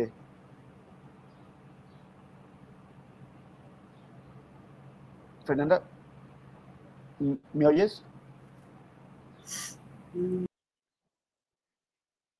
Bueno, parece que hemos tenido bastante mala suerte el día de hoy con el tema de, Internet. esperaremos que llegue Fernanda otra vez y si no, pues bueno, ya está por aquí Jorge Meléndez. Tendremos que darle inicio eh, eh, a la mesa. Estoy también esperando ver si, si lograron comunicarse con Fernanda para ver este, si entra otra vez. Parece que se entran otra vez. Entonces, em, creo que ya está ahí. Ahí ya está otra vez. regresando Fernanda Hoppenheim. Como les, como les eh, comentaba, Fernanda es integrante del grupo de, de trabajo de, eh, derechos humanos de empresas y derechos humanos del Consejo de, Derechos Humanos de la ONU, con lo cual ella eh, trata de, promover que las empresas en el mundo eh, adopten prácticas de protección de los, de los derechos humanos en lugar de, de afrentarlos o de afectarlos. está intentando ingresar otra vez, debe ser también un problema de Internet. Y em, eh, para, bueno, mientras ella entra también, pues comentar, eh, expandir o ampliar un poquito lo que, lo que estaba comentando sobre eh, cómo, por ejemplo, en la gran día de paro de mujeres que se hizo el 9 de marzo de 2020, justo antes de pandemia, que las mujeres decidieron no ir a trabajar el lunes y muchas empresas eh, anunciaron su apoyo, su, apoyo a las causas de las, de las mujeres. Pero el, viernes por la tarde las despidieron y dijeron, sí, apoyamos las, las causas. El, el, lunes no fueron a trabajar, se manifestaron y el martes cuando regresaron a sus empresas, como el dinosaurio, todo seguía igual.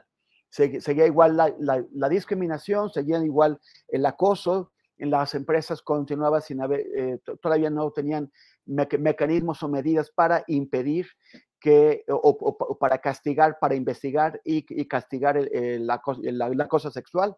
Pero también, por ejemplo, una práctica común en medios de comunicación es que las mujeres periodistas tienen que luchar mucho para que les den ciertas fuentes que de manera tradicional se ha considerado que son como masculinas y que suelen ser las fuentes que tienen mayor impacto o visibilidad en los medios de comunicación, como la fuente política o los temas internacionales, y a las mujeres las, las mandan a, los, lo que llaman fuentes eh, suaves o fuentes soft.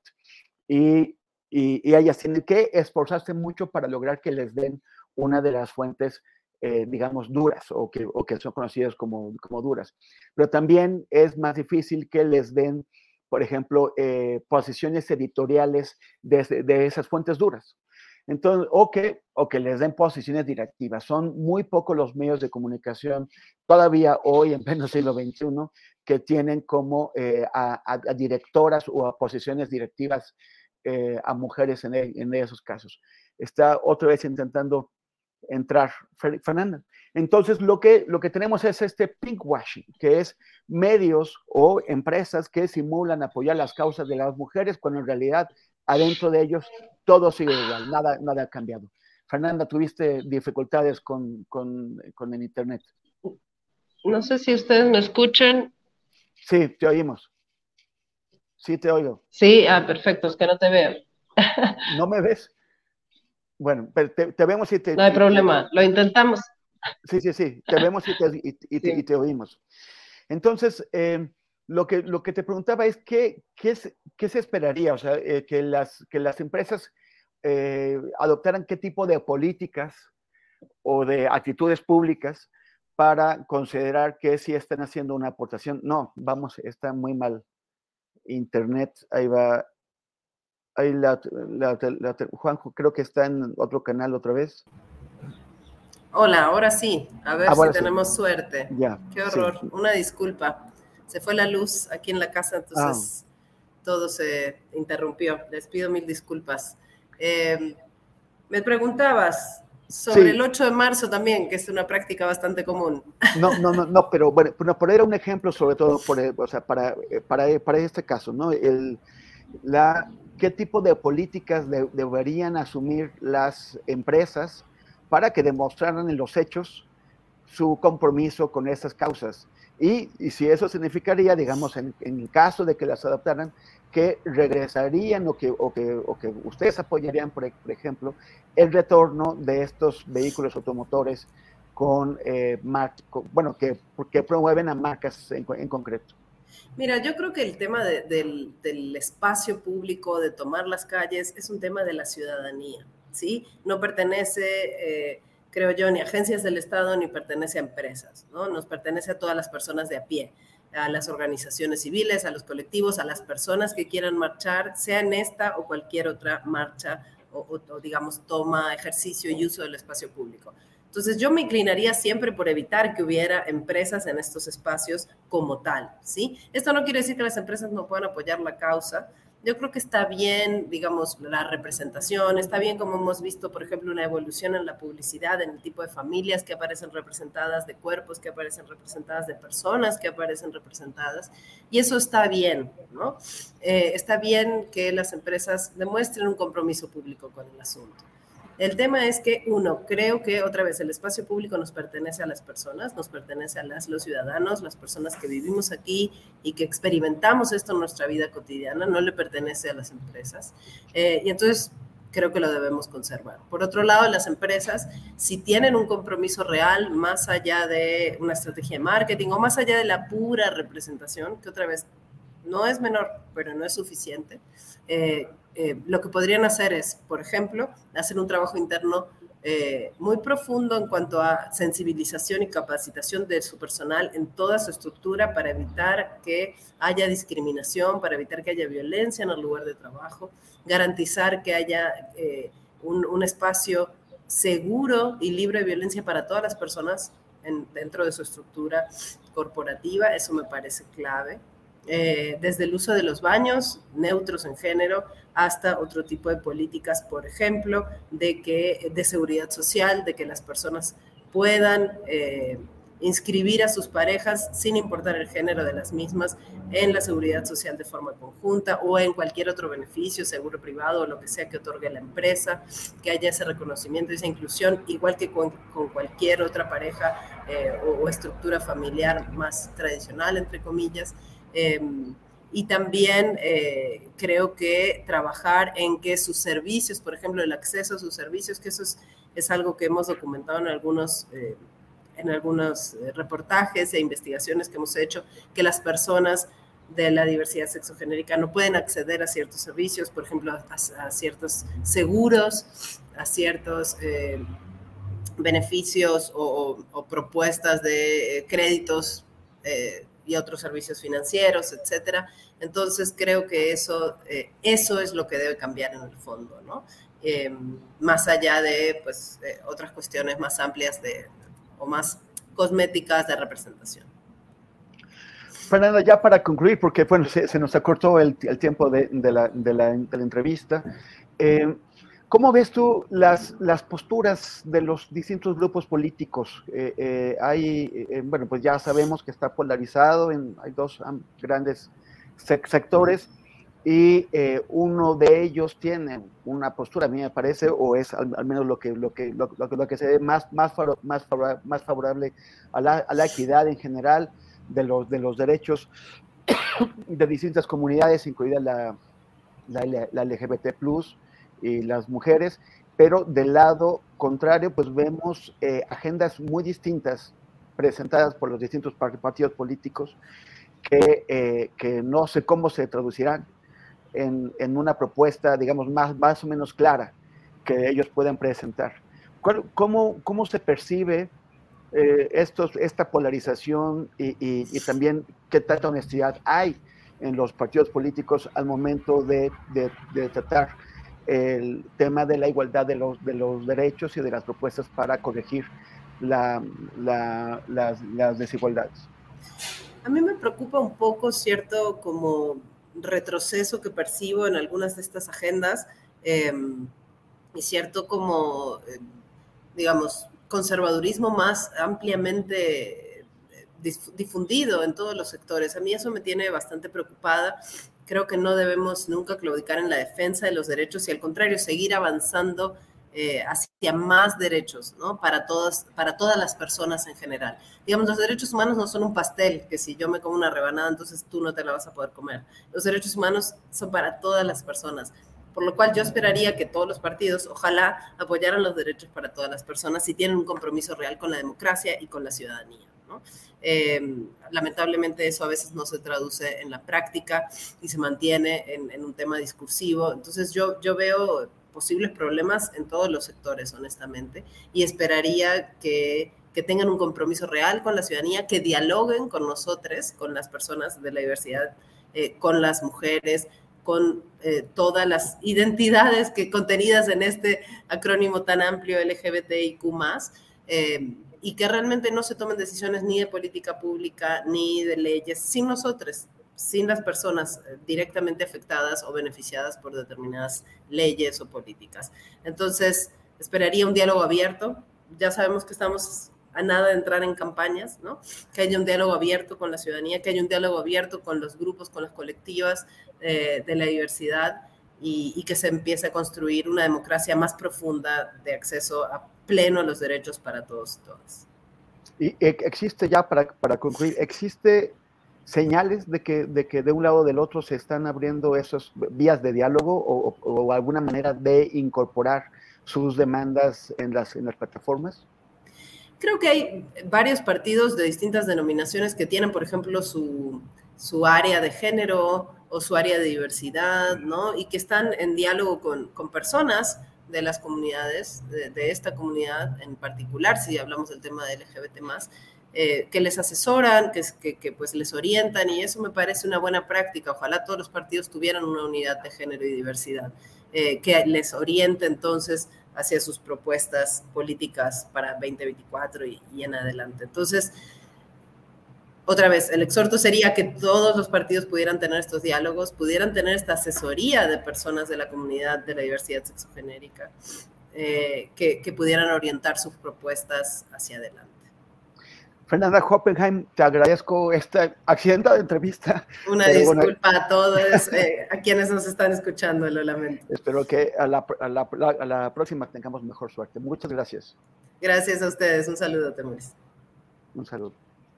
Y ahora vamos a la mesa de, de periodistas. Este, con, con, tantos problemas de, de, Internet hemos estado, pues ha, sido muy, este, este, ha tenido algunos baches esta transmisión de hoy, vamos corriendo, pero ya estamos con Jorge Meléndez y con Salvador Frausto. Jorge Meléndez, buenas tardes. Buenas tardes a ti, a Salvador, a Adriana, a todos. Y creo que el asunto del Internet está por todas partes. A mí me han señalado hoy, he escuchado programas que se les va el Internet y en Puebla es un desastre, no sé qué esté pasando, pero el Internet está fallando por todos lados y a todas horas. Sí, también Claudia Buentello tuvo la semana pasada algunos problemas y algunas otras amistades. Y, bueno, espero que, cada, vez es más importante en nuestras vidas. Espero que eso se vaya resolviendo. Y además pagamos un montón por él. Eh, Claudia, no, la, vez pasada le dije Adriana Barranco, ahora le dije Claudia Buentello, es todo, pero bueno, para el perro. Eh, em, Salvador Frausto, ¿cómo estás? Buenas, buenas tardes. Hola, Temoris. Hola, Jorge. Un gusto estar, arrancar la semana con ustedes en una semana muy movida informativamente. ¿Qué tal? Bueno, pues sí, ahora tenemos eh, lo de ayer, el Consejo de, Morena, salen eh, los candidatos o los precandidatos muy contentotes, al, menos así se dicen, eh, pero por ejemplo, lo que señalaba Adriana Buentello, que, lo, primero que hizo Marcelo Obrador fue darle una, entrevista a Ciro Gómez Leiva, a pesar del veto que, que estaba anunciado contra ciertos, contra los medios y periodistas percibidos como opositores a, la, la, a, la, 4T. Y también, este, bueno, pues está, estuvo antes de eso una pequeña cargada, no sé si, si, pequeña, pero de, de, gobernadores antes de la fecha límite a favor de Claudia Sheinbaum. Y también no hay que olvidar que Fernández Noroña critica, él quería debate, él quería, eh, eh, eh, pues, trompón, y no se lo dieron. ¿Cómo, ves, Salvador Frausto, este, este contexto?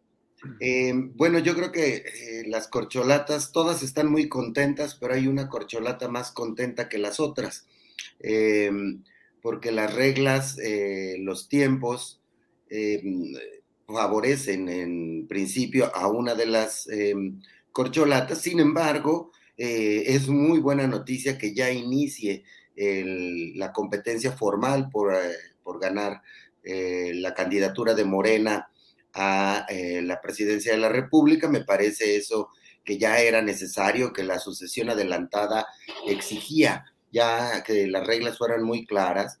Y por eso también me parece que están contentos Marcelo eh, Ricardo Monreal, eh, Adán Augusto López, eh, Gerardo Fernández Noroña, Manuel Velasco y por supuesto Claudia Sheinbaum, que ya van a poder empezar a dar sus conferencias, a recorrer el país, a, mostrarnos sus propuestas. Y efectivamente, pues hay una, si uno analiza los factores de poder dentro de, Morena, la mayoría de los gobernadores están apoyando a Claudia Sheinbaum, a otro sector apoyan a Dan Augusto, en el Senado está más dividido, unos apoyan a Marcelo Ebrard, otros a Claudia, tiene sus apoyos los demás eh, aspirantes, en el caso de, de, figuras prominentes del, gabinete también, pues parece, ahí vemos eh, que los duros tienen mayor eh, simpatías, quiere decir secretarias como, como Nale, como mm, Raquel Buenrostro, como Ariadna Montiel, consideradas dentro del grupo de los duros. En ese mismo grupo está Luisa María Alcalde del Trabajo, em, probablemente Rosa Isela Rodríguez, que también es considerada de los duros o de los puros, aunque eh, pues como tiene buena relación también con el ala Ebrard de Marcelo Ebrard.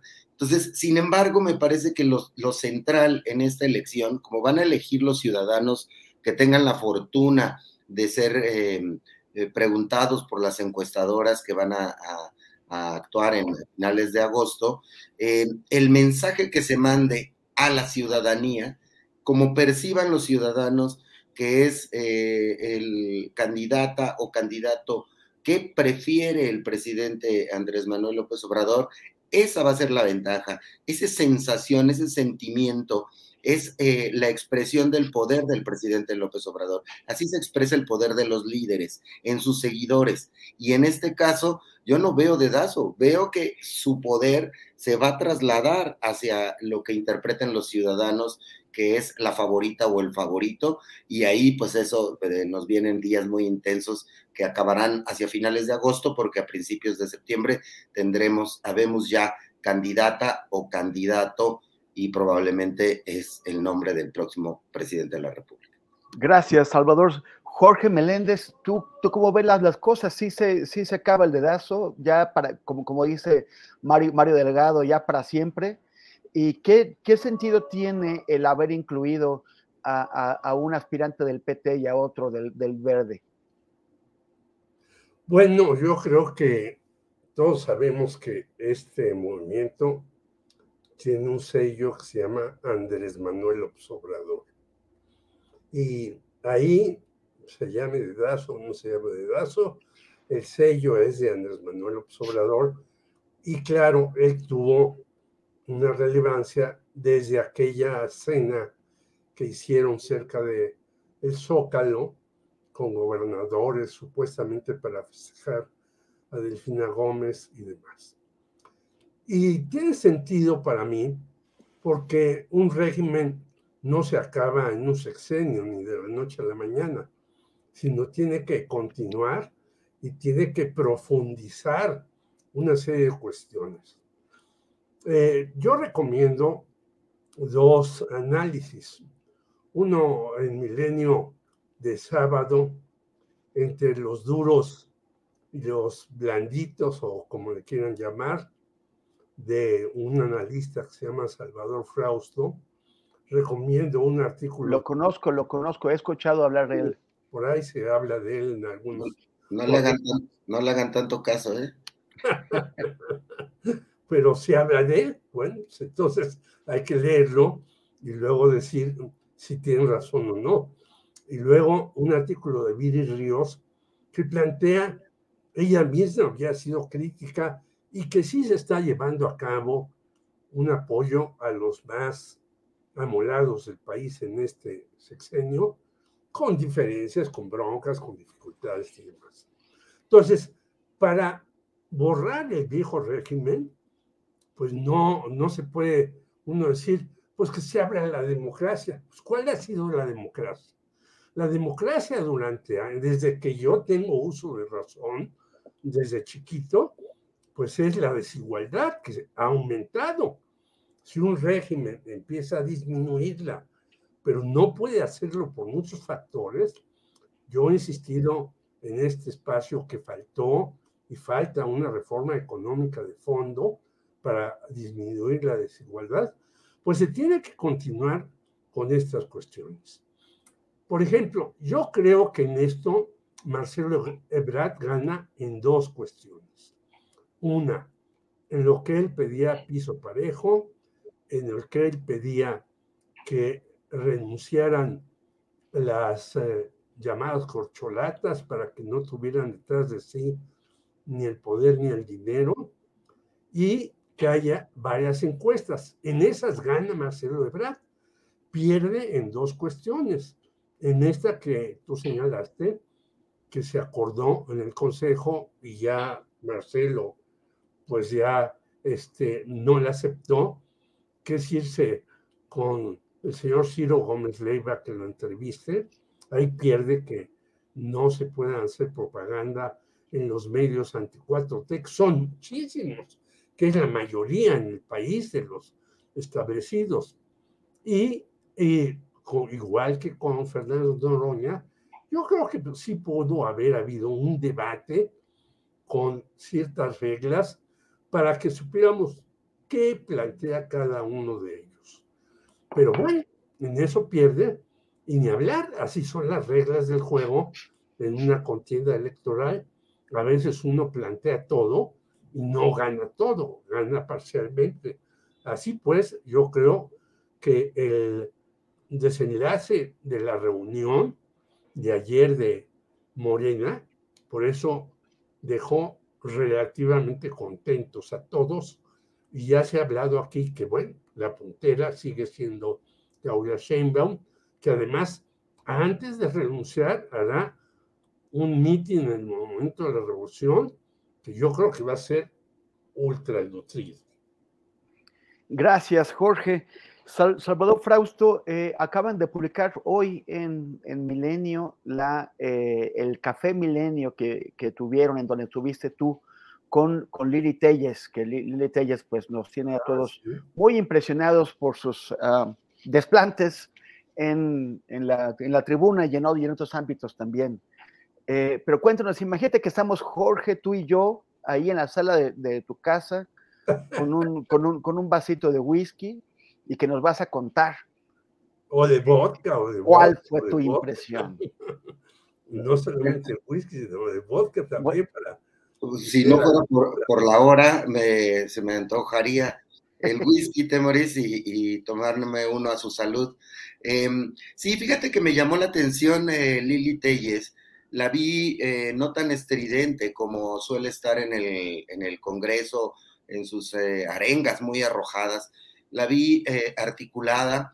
Diré primero algo que me gustó. Me gusta que haya una candidata que, que intente definir a la derecha moderna, como ella le llama, es una especie de fuera máscaras, ¿no? Es decir, ella pues efectivamente representa a la derecha, a un sector de la derecha, piensa de esa manera, eh, hizo esta propuesta polémica de crear una secretaría de la familia, no de las familias, ¿no? Mi compañera Elisa Lanís le pregunta de la familia o de las familias, ¿no?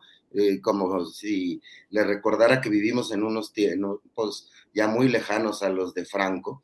Eh, y ella dice, no, yo soy conservadora en lo social.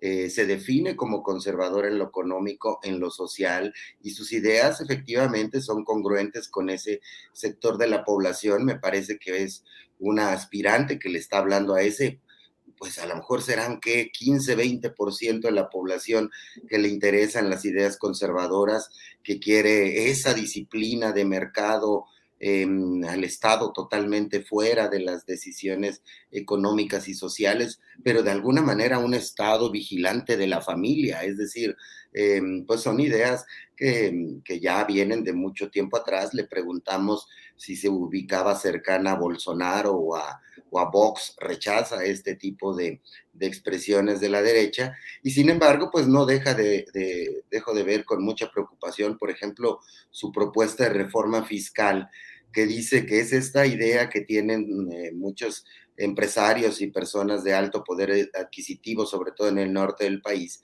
que es que lo que recaude cada estado vaya directamente a esos estados. Imagínense la desigualdad que habría en un país como el nuestro si los, eh, los estados ricos del norte del país no compartieran sus, sus ingresos con los estados pobres del sur. O sea, sería alarmante cuando estamos en una discusión tremenda de que un problema en el mundo es que tenemos un modelo económico que no logra dar empleo a todas las personas, pues esa reforma eh, fiscal, si llegara a pasar, yo no quiero imaginarme eh, los niveles de pobreza que se sumirían eh, los estados, muchos de los estados del sur de nuestro país. Entonces, hay expresiones de ese tipo, sin embargo, pues en democracia es válido, ¿no? Es válido escuchar todas las eh, eh, opiniones, las exposiciones y como sea, Lili Telles es valiente en definir em, em, como derecha moderna esa idea que tiene y que pienso que en estos momentos no, no va a tener una gran, em, mucha simpatía, sin embargo, cuando mides a los opositores, ella va en primer lugar en casi todas las encuestas, ¿no? Seguida de Santiago Krill. Así que hay que seguirla con mucho cuidado porque puede ser la candidata de la oposición y, que canalice el voto anti-obrador. Y redondeo mi idea coincidiendo con Jorge en un asunto que comentó hace un momento. Yo creo que Marcelo sí gana con esto, con estas reglas eh, en algún sentido. Las reglas se las aceptó el presidente López Obrador que ya arrancara el asunto, que hubiera más piso parejo, que hubiera este, encuesta, va a haber una encuesta y va a haber encuestas espejo, así que digamos, pensamos que puede ser transparente. Entonces, Marcelo la tiene que jugar en los siguientes dos meses, mes y medio, con todo, dos meses, eh, con todo, igual que, Ricardo Monreal, que es un eh, legislador muy inteligente, y Adán Augusto, que es muy hábil, y los demás eh, corcholatas. Se va a poner bueno. Gracias, Salvador. Jorge, ¿tú, ¿tú, te imaginas que Lili Telles podría convertirse en esa figura de extrema derecha eh, eh, como las que hemos estado viendo en países como en España con Vox, como en Italia con, con, con Meloni, en, en, Chile con Cast, en Brasil con Bolsonaro? una figura que, que, radicalice las posturas tradicionales de la, de la, de la derecha hacia la intolerancia y, y, hacia la violencia discursiva?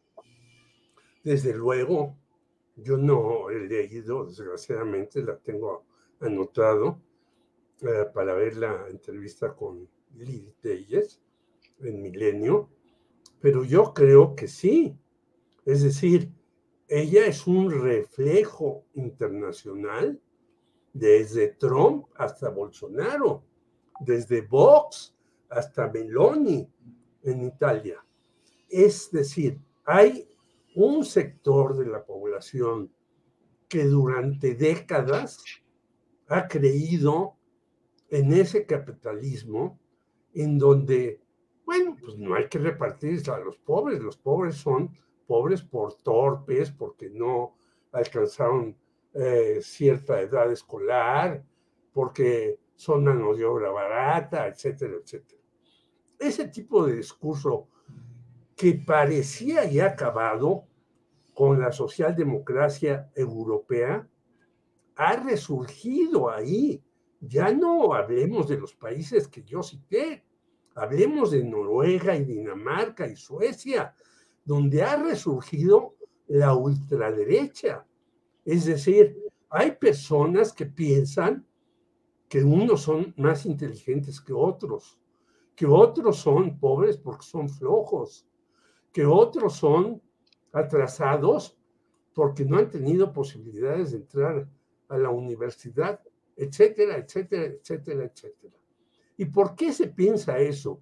Porque los medios de difusión grandes, importantes en todo el mundo, están en manos de la derecha.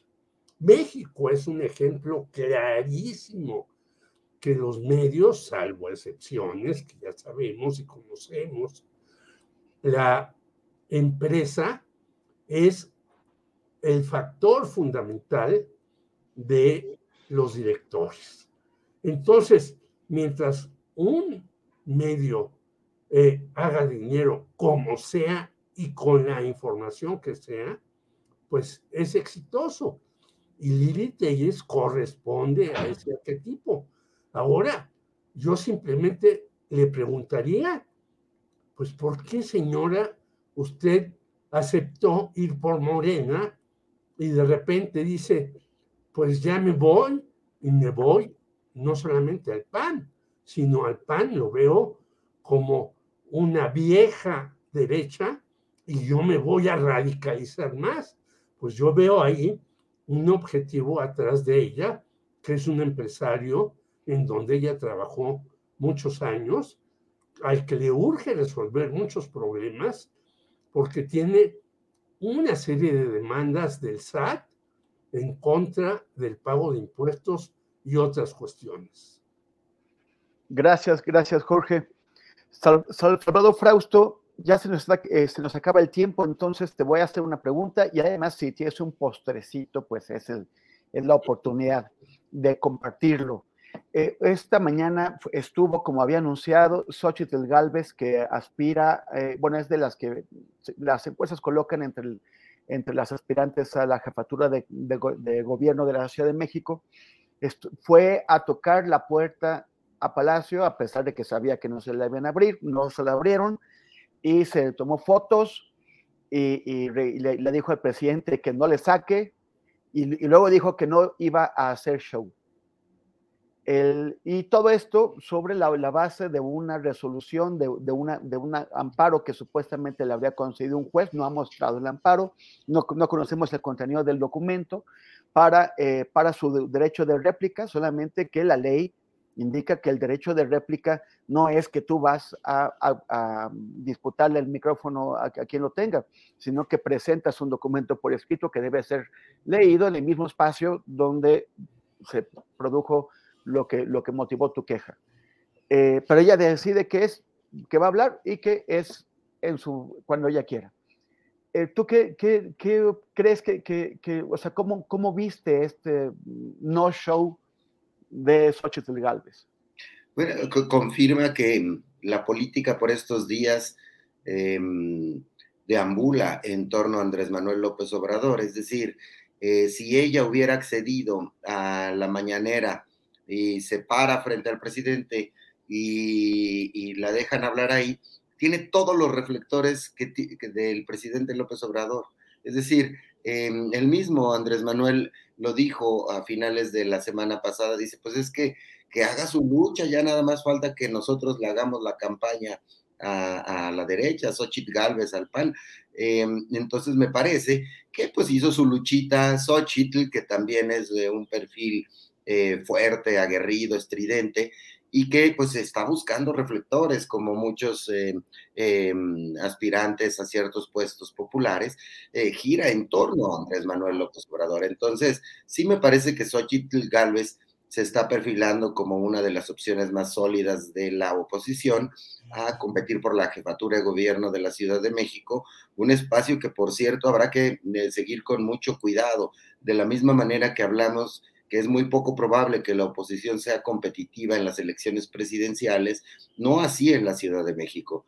En el 2021 ya vimos la fuerza de la oposición que llegó a, tener la mitad de las alcaldías, arrebatar la mitad de las alcaldías a Morena y em, el enojo de las clases medias con López Obrador em, está muy fuerte en la Ciudad de México. Entonces, em, vemos ahí eh, las posibilidades de los candidatos de la oposición aquí sí son mucho mayores que las posibilidades de las eh, panistas o priistas para la competencia presidencial. Entonces, eh, yo veo ahí perfilándose ese, ese tipo de candidatas, ¿no? Tipo Lili Telles, tipo Xochitl Galvez, no digo que Xochitl sea este, de ultraderecha como lo es este, o de derecha, como lo es Lili Telles, eh, pero eh, pues está en un espectro político muy definido, muy claro, y, eh, pues bueno, van a, aventar, a tratar de, de tener posiciones, ¿no? redondearía el asunto con el tema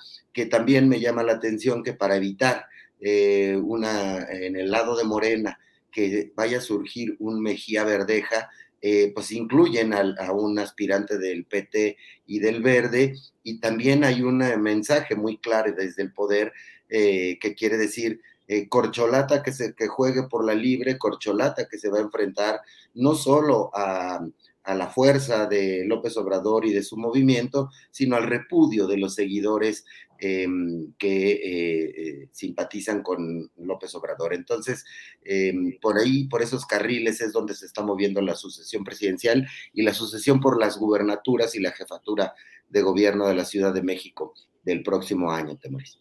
Gracias. Jorge, Meléndez, ya hablamos de Lili Telles, ya eh, hablamos de, de, de Xochitl Galvez. Pero también en estos días, Sandra Cuevas, tú, tú vives en Coyoacán, allá tienes a Giovanni. Aquí tenemos, aquí en la, en la tenemos a. Es una Sandra Cuevas en nombre. Aquí, aquí tenemos a Sandra Cuevas que acaba de, de presentarse, de, de, sacar unas fotos eh, exhibiendo armas eh, así como, como candidata del Partido Republicano, como candidata de Donald Trump allá, pero esto trasladado a la Cuauhtémoc en Ciudad de México. Y dice que quiere ser secretaria de Seguridad. ¿Qué, qué te hace pensar eso? Bueno, yo antes quiero referirme a Xochitl Galvez. Yo creo que Xochitl eh, es muy diferente que Lili Telles. Ella se ha buscado su lugar, lo ha encontrado es una mujer que no hay que olvidar que apoyaba a Claudia Sheinbaum al principio, pero quién sabe qué pasó y entonces se fue al PAN. La hicieron senadora y es una mujer que se juega sus cartas con el que sea.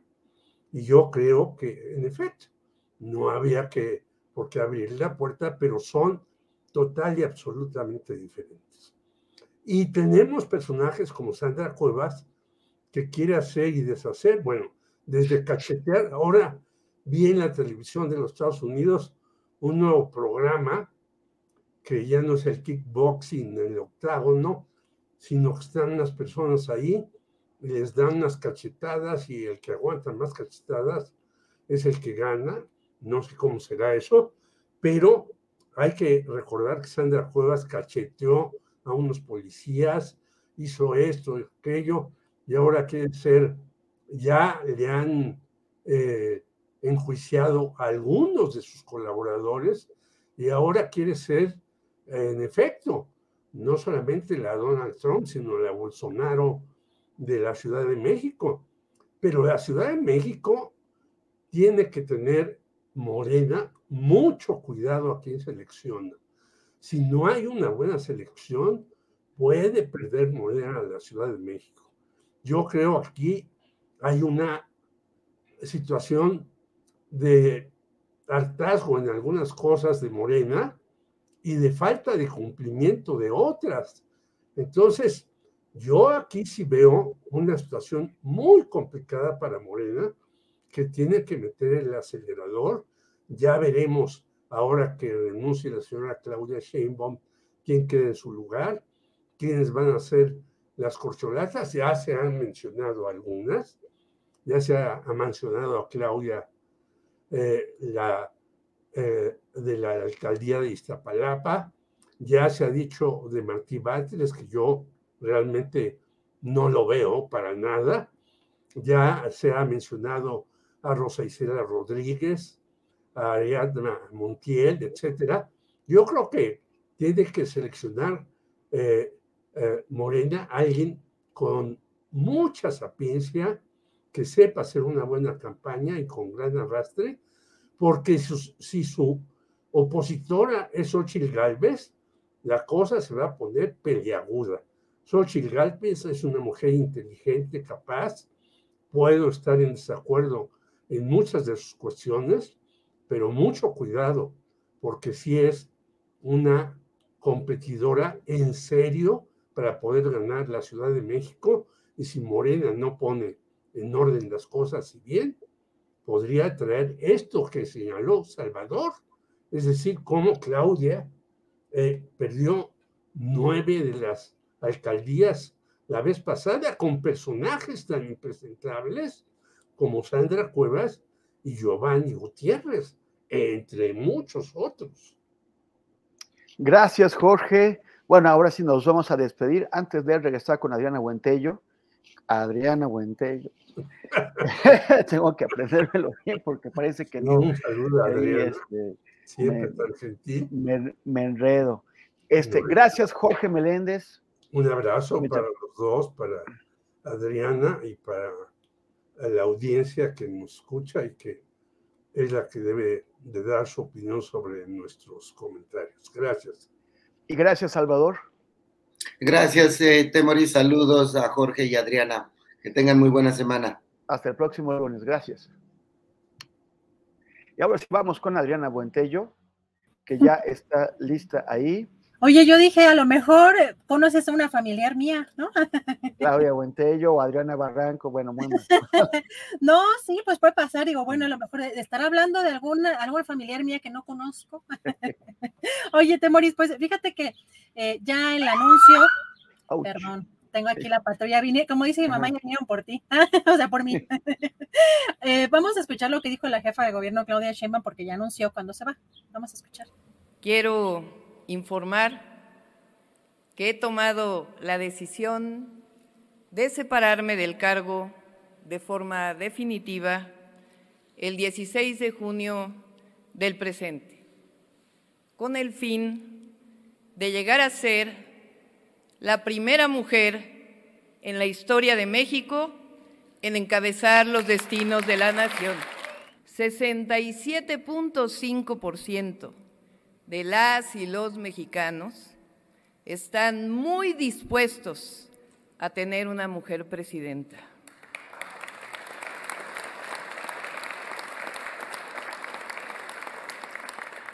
En su momento, planteé que no era necesario renunciar a nuestros cargos para participar en la encuesta. Sin embargo, el día de ayer, el Consejo Nacional de Morena tomó una decisión que considero acertada. Entiendo que por encima de todo está el proyecto de transformación y por ello respetaré todo lo que fue aprobado el día de ayer por el Consejo Nacional. Bueno, no pudimos, Temoris, encontrar eh, una liga oficial, digamos, de la, del equipo de Marcelo Ebrard en esta conferencia eh, que dieron hace unos minutos. Por eso no les puedo poner el video por temas de derechos de autor, porque luego Temoris decir que ya estamos en favor de Claudia, ya estamos en favor de Ebrard o de Adán Augusto, ya sabes, no, pero les cuento que es de a la salida de Palacio Nacional, porque Marcelo Ebrard eh, presentó su renuncia, como comentábamos al principio del programa, eh, salió y dio un comentario a los reporteros que estaban esperándolo. Dijo que fue amistosa su salida, que fue afectuosa, que incluso recordaron muchas cosas que vivieron en estos cinco años, que le deseó mucha suerte y que también vieron el tema eh, de asuntos que estaban pendientes. Y pues portaba el ahora eh, exsecretario de Relaciones Exteriores una playera, ¿no? Donde pues se ve una figura caricaturizada como de él mismo y donde dice sonrían, todo va a estar bien, como ya manera de, pues un eslogan, ¿no? Y eh, posteriormente en esta conferencia que dio, pues parte de lo importante fue, es lo que comentábamos usted, Maurice, que parece que es un poco la rebeldía del el ex canciller, porque dijo que él sí va a asistir a los medios de comunicación, que si lo invitan, que él va a ir, que eh, además eh, hay que recordar que en, esta, en este consejo de ayer pues no se acordó un debate, que era lo que planteaba el propio canciller o el, ex canciller. Entonces, él dijo que de cualquier forma, él considera que sí va a haber debate o va a tener que haber debate porque probablemente tengan posturas diferentes respecto a, no sé, temas de seguridad o algunas otras temáticas y que tenga que darse ese tipo de, de debates. Así que vamos a estar viendo, por lo pronto ya está haciendo ruido, por supuesto, pues estas declaraciones de Marcelo Ebrard respecto a que él sí va a asistir a los medios, si será considerado o no que está incumpliendo parte del acuerdo que ayer firmaron o que ayer eh, dijeron que iban a estar en esa, eh, en, ese, en esa unidad, pues vamos a ver qué es lo que sigue, porque creo que pues apenas empieza todo esto, de Pues, pues para él tiene, tiene todo el sentido eso, porque recordemos que la encuesta es a población en, en, general, o sea, no es, no es a población eh, cercana a la 4T o que apoye a Andrés Manuel López Obrador. Es, es, esa, es la gente que escucha o que, o que se informa por los, por, los medios eh, simpatizantes de, Andrés Manuel, por los medios que están en contra de, Andrés Manuel y por los demás medios también. Entonces, cuando él dice, o sea, la, la forma de llegar a la población que está en contra de Andrés Manuel, pues es ir a los medios que están en contra de, de Andrés Manuel. También cualquier político querría seducirlos, ¿no? Y probablemente Marcelo Ebrard pueda ser más aceptable para, para ese sector político que, que, para, que para otros o, que otros candidatos. Entonces, pero ahí el, el, problema es lo que decíamos hace un rato, este acuerdo, ¿cómo logras imponerlo? O sea, eh, ¿quién y cómo determina cuáles son los medios malos, los medios a los que no hay, ir, eh, a los que no hay que ir? ¿Quién determina cómo eh, puedes impugnar o denunciar a tu, a tu rival que está yendo a esos medios y, que, y, cómo eh, obligarlo a, aceptar el acuerdo. O sea, sí es, sí está complicado.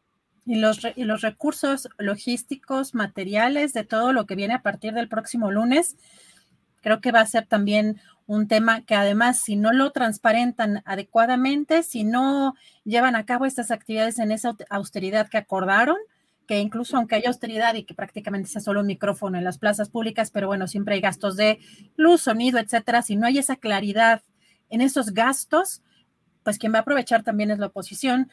Y veremos también en cuanto a las instancias electorales también qué dice y si algo de lo que va a suceder en las próximas semanas pues tiene repercusiones en temas incluso de sanciones por esa por esa vía electoral, pero pues todo muy complejo, empieza una carrera pues que va a hacer mucho ruido y estaremos muy atentos a todo lo que suceda. Temoris de aquí a mañana, pero además también recordar que está nuestro querido colega Francisco Cruz en las noches a las nueve de la noche, la videocharla.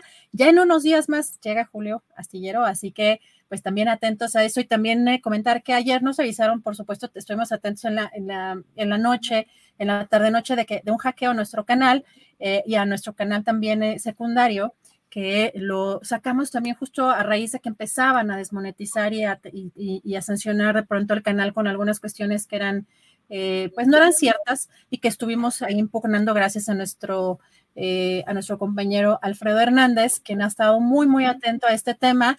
Eh, y mencionar, bueno, lo que él nos está diciendo, todavía falta recuperar nuestro canal secundario hasta donde nos comenta Alfredo, pero nos, nos comentaban Temoris de las notificaciones porque lo, que, lo que sucedió con este canal, que al parecer estaba intacto, solamente tenía como en modo privado algunas de las de, las, eh, de, los, de los trabajos o de los videos que teníamos y entonces a la hora de que los libera o los hace públicos nuevamente Alfredo, parece que les están llegando como campanitas como si se hubieran recién subido. Pero bueno, esto parece que ya no debe de, ya no debe de ocurrir, parece que ya eh, concluyó, digamos, el canal parece que ya está en óptimas condiciones nuevamente, el canal principal, pero muchas gracias a todos los que nos alertaron por, por ahí, eh, vi a Marco Antonio Cruz, que estuvo también muy atento a este tema ayer en la noche, y a varios, eh, sobre todo Horacio Franco también estaba muy, preocupado en la noche, también nos, nos avisó, y pues que están bien pendientes del canal, la verdad es que eso también da mucho aliciente, Temoris. Así es.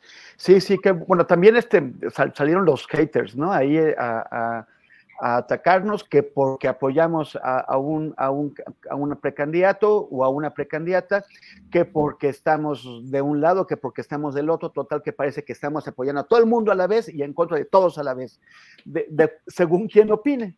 Pero bueno. Exacto, según quien opine. Pues y además, eh, por eso hago hincapié en que hay material a veces eh, entre que pues también el tiempo a veces no, no me da para estar escuchando dos conferencias al mismo tiempo y estar conectada acá y la computadora me va a explotar, pero también hay veces que el material no es libre de derechos de autor y pues eh, tenemos pues un equipo austero, entonces, pero pues digo, cada quien es libre también de, de, analizar y de considerar como crea en, en, este canal y en el chat, siempre y cuando con mucho respeto, pero intentamos llevarles lo más relevante de la, de la información ya que pues, ellos decidan. Pero si está, justamente vamos a ver eso. O sea, un día vamos a estar en favor de Marcelo, otro día en favor de Noroña, otro día en favor de Claudia Sheinbaum.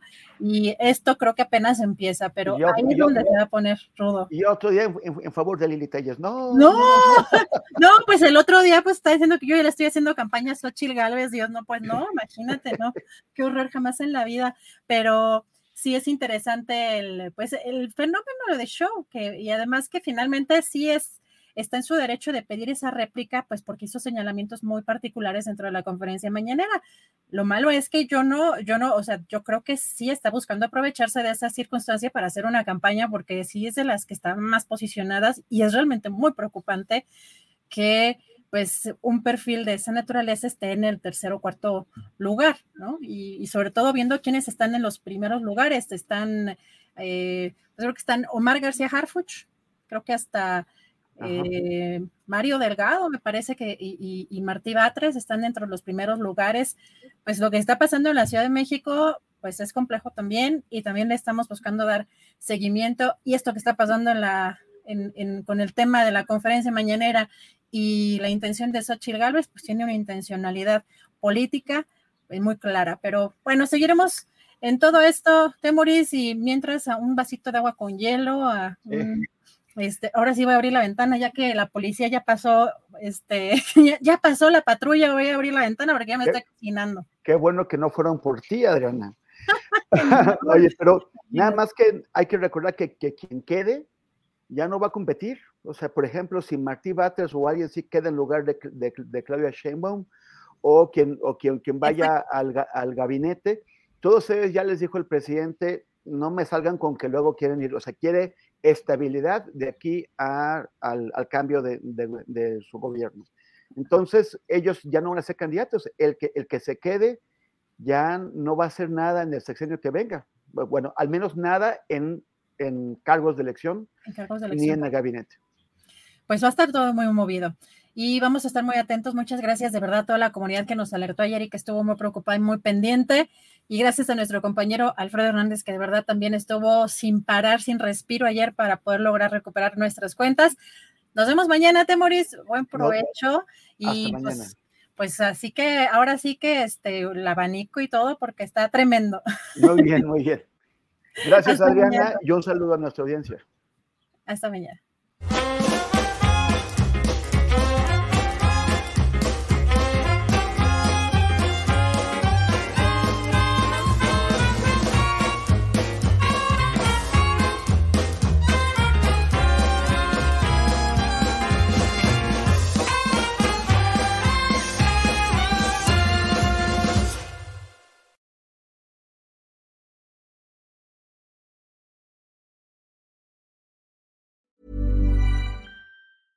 ¿No se merece tu familia lo mejor? Entonces, ¿por qué no los mejores huevos? Ahora, Egglands Best están disponibles en deliciosas opciones. Huevos clásicos, de gallina libre de jaula y orgánicos de Egglands, que ofrecen un sabor más delicioso y fresco de granja que le encantará a tu familia. En comparación con los huevos ordinarios, Egglands Best contiene la mejor nutrición como 6 veces más vitamina D, 10 veces más vitamina E y el doble de omega 3 y B12. Solo Egglands Best. Mejor sabor, mejor nutrición, mejores huevos. Visita egglandsbest.com para más información. Hola, buenos días, mi pana. Buenos días, bienvenido a Sherwin Williams. ¡Ey! ¿Qué onda, compadre? ¿Qué onda? Ya tengo lista la pintura que ordenaste en el ProPlus app. Con más de 6.000 representantes en nuestras tiendas listos para atenderte en tu idioma y beneficios para contratistas que encontrarás en aliadopro.com. En Sherwin Williams somos el aliado del PRO.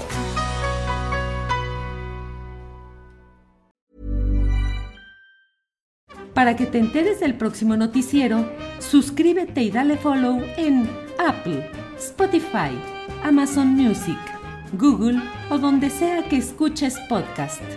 Te invitamos a visitar nuestra página julioastillero.com.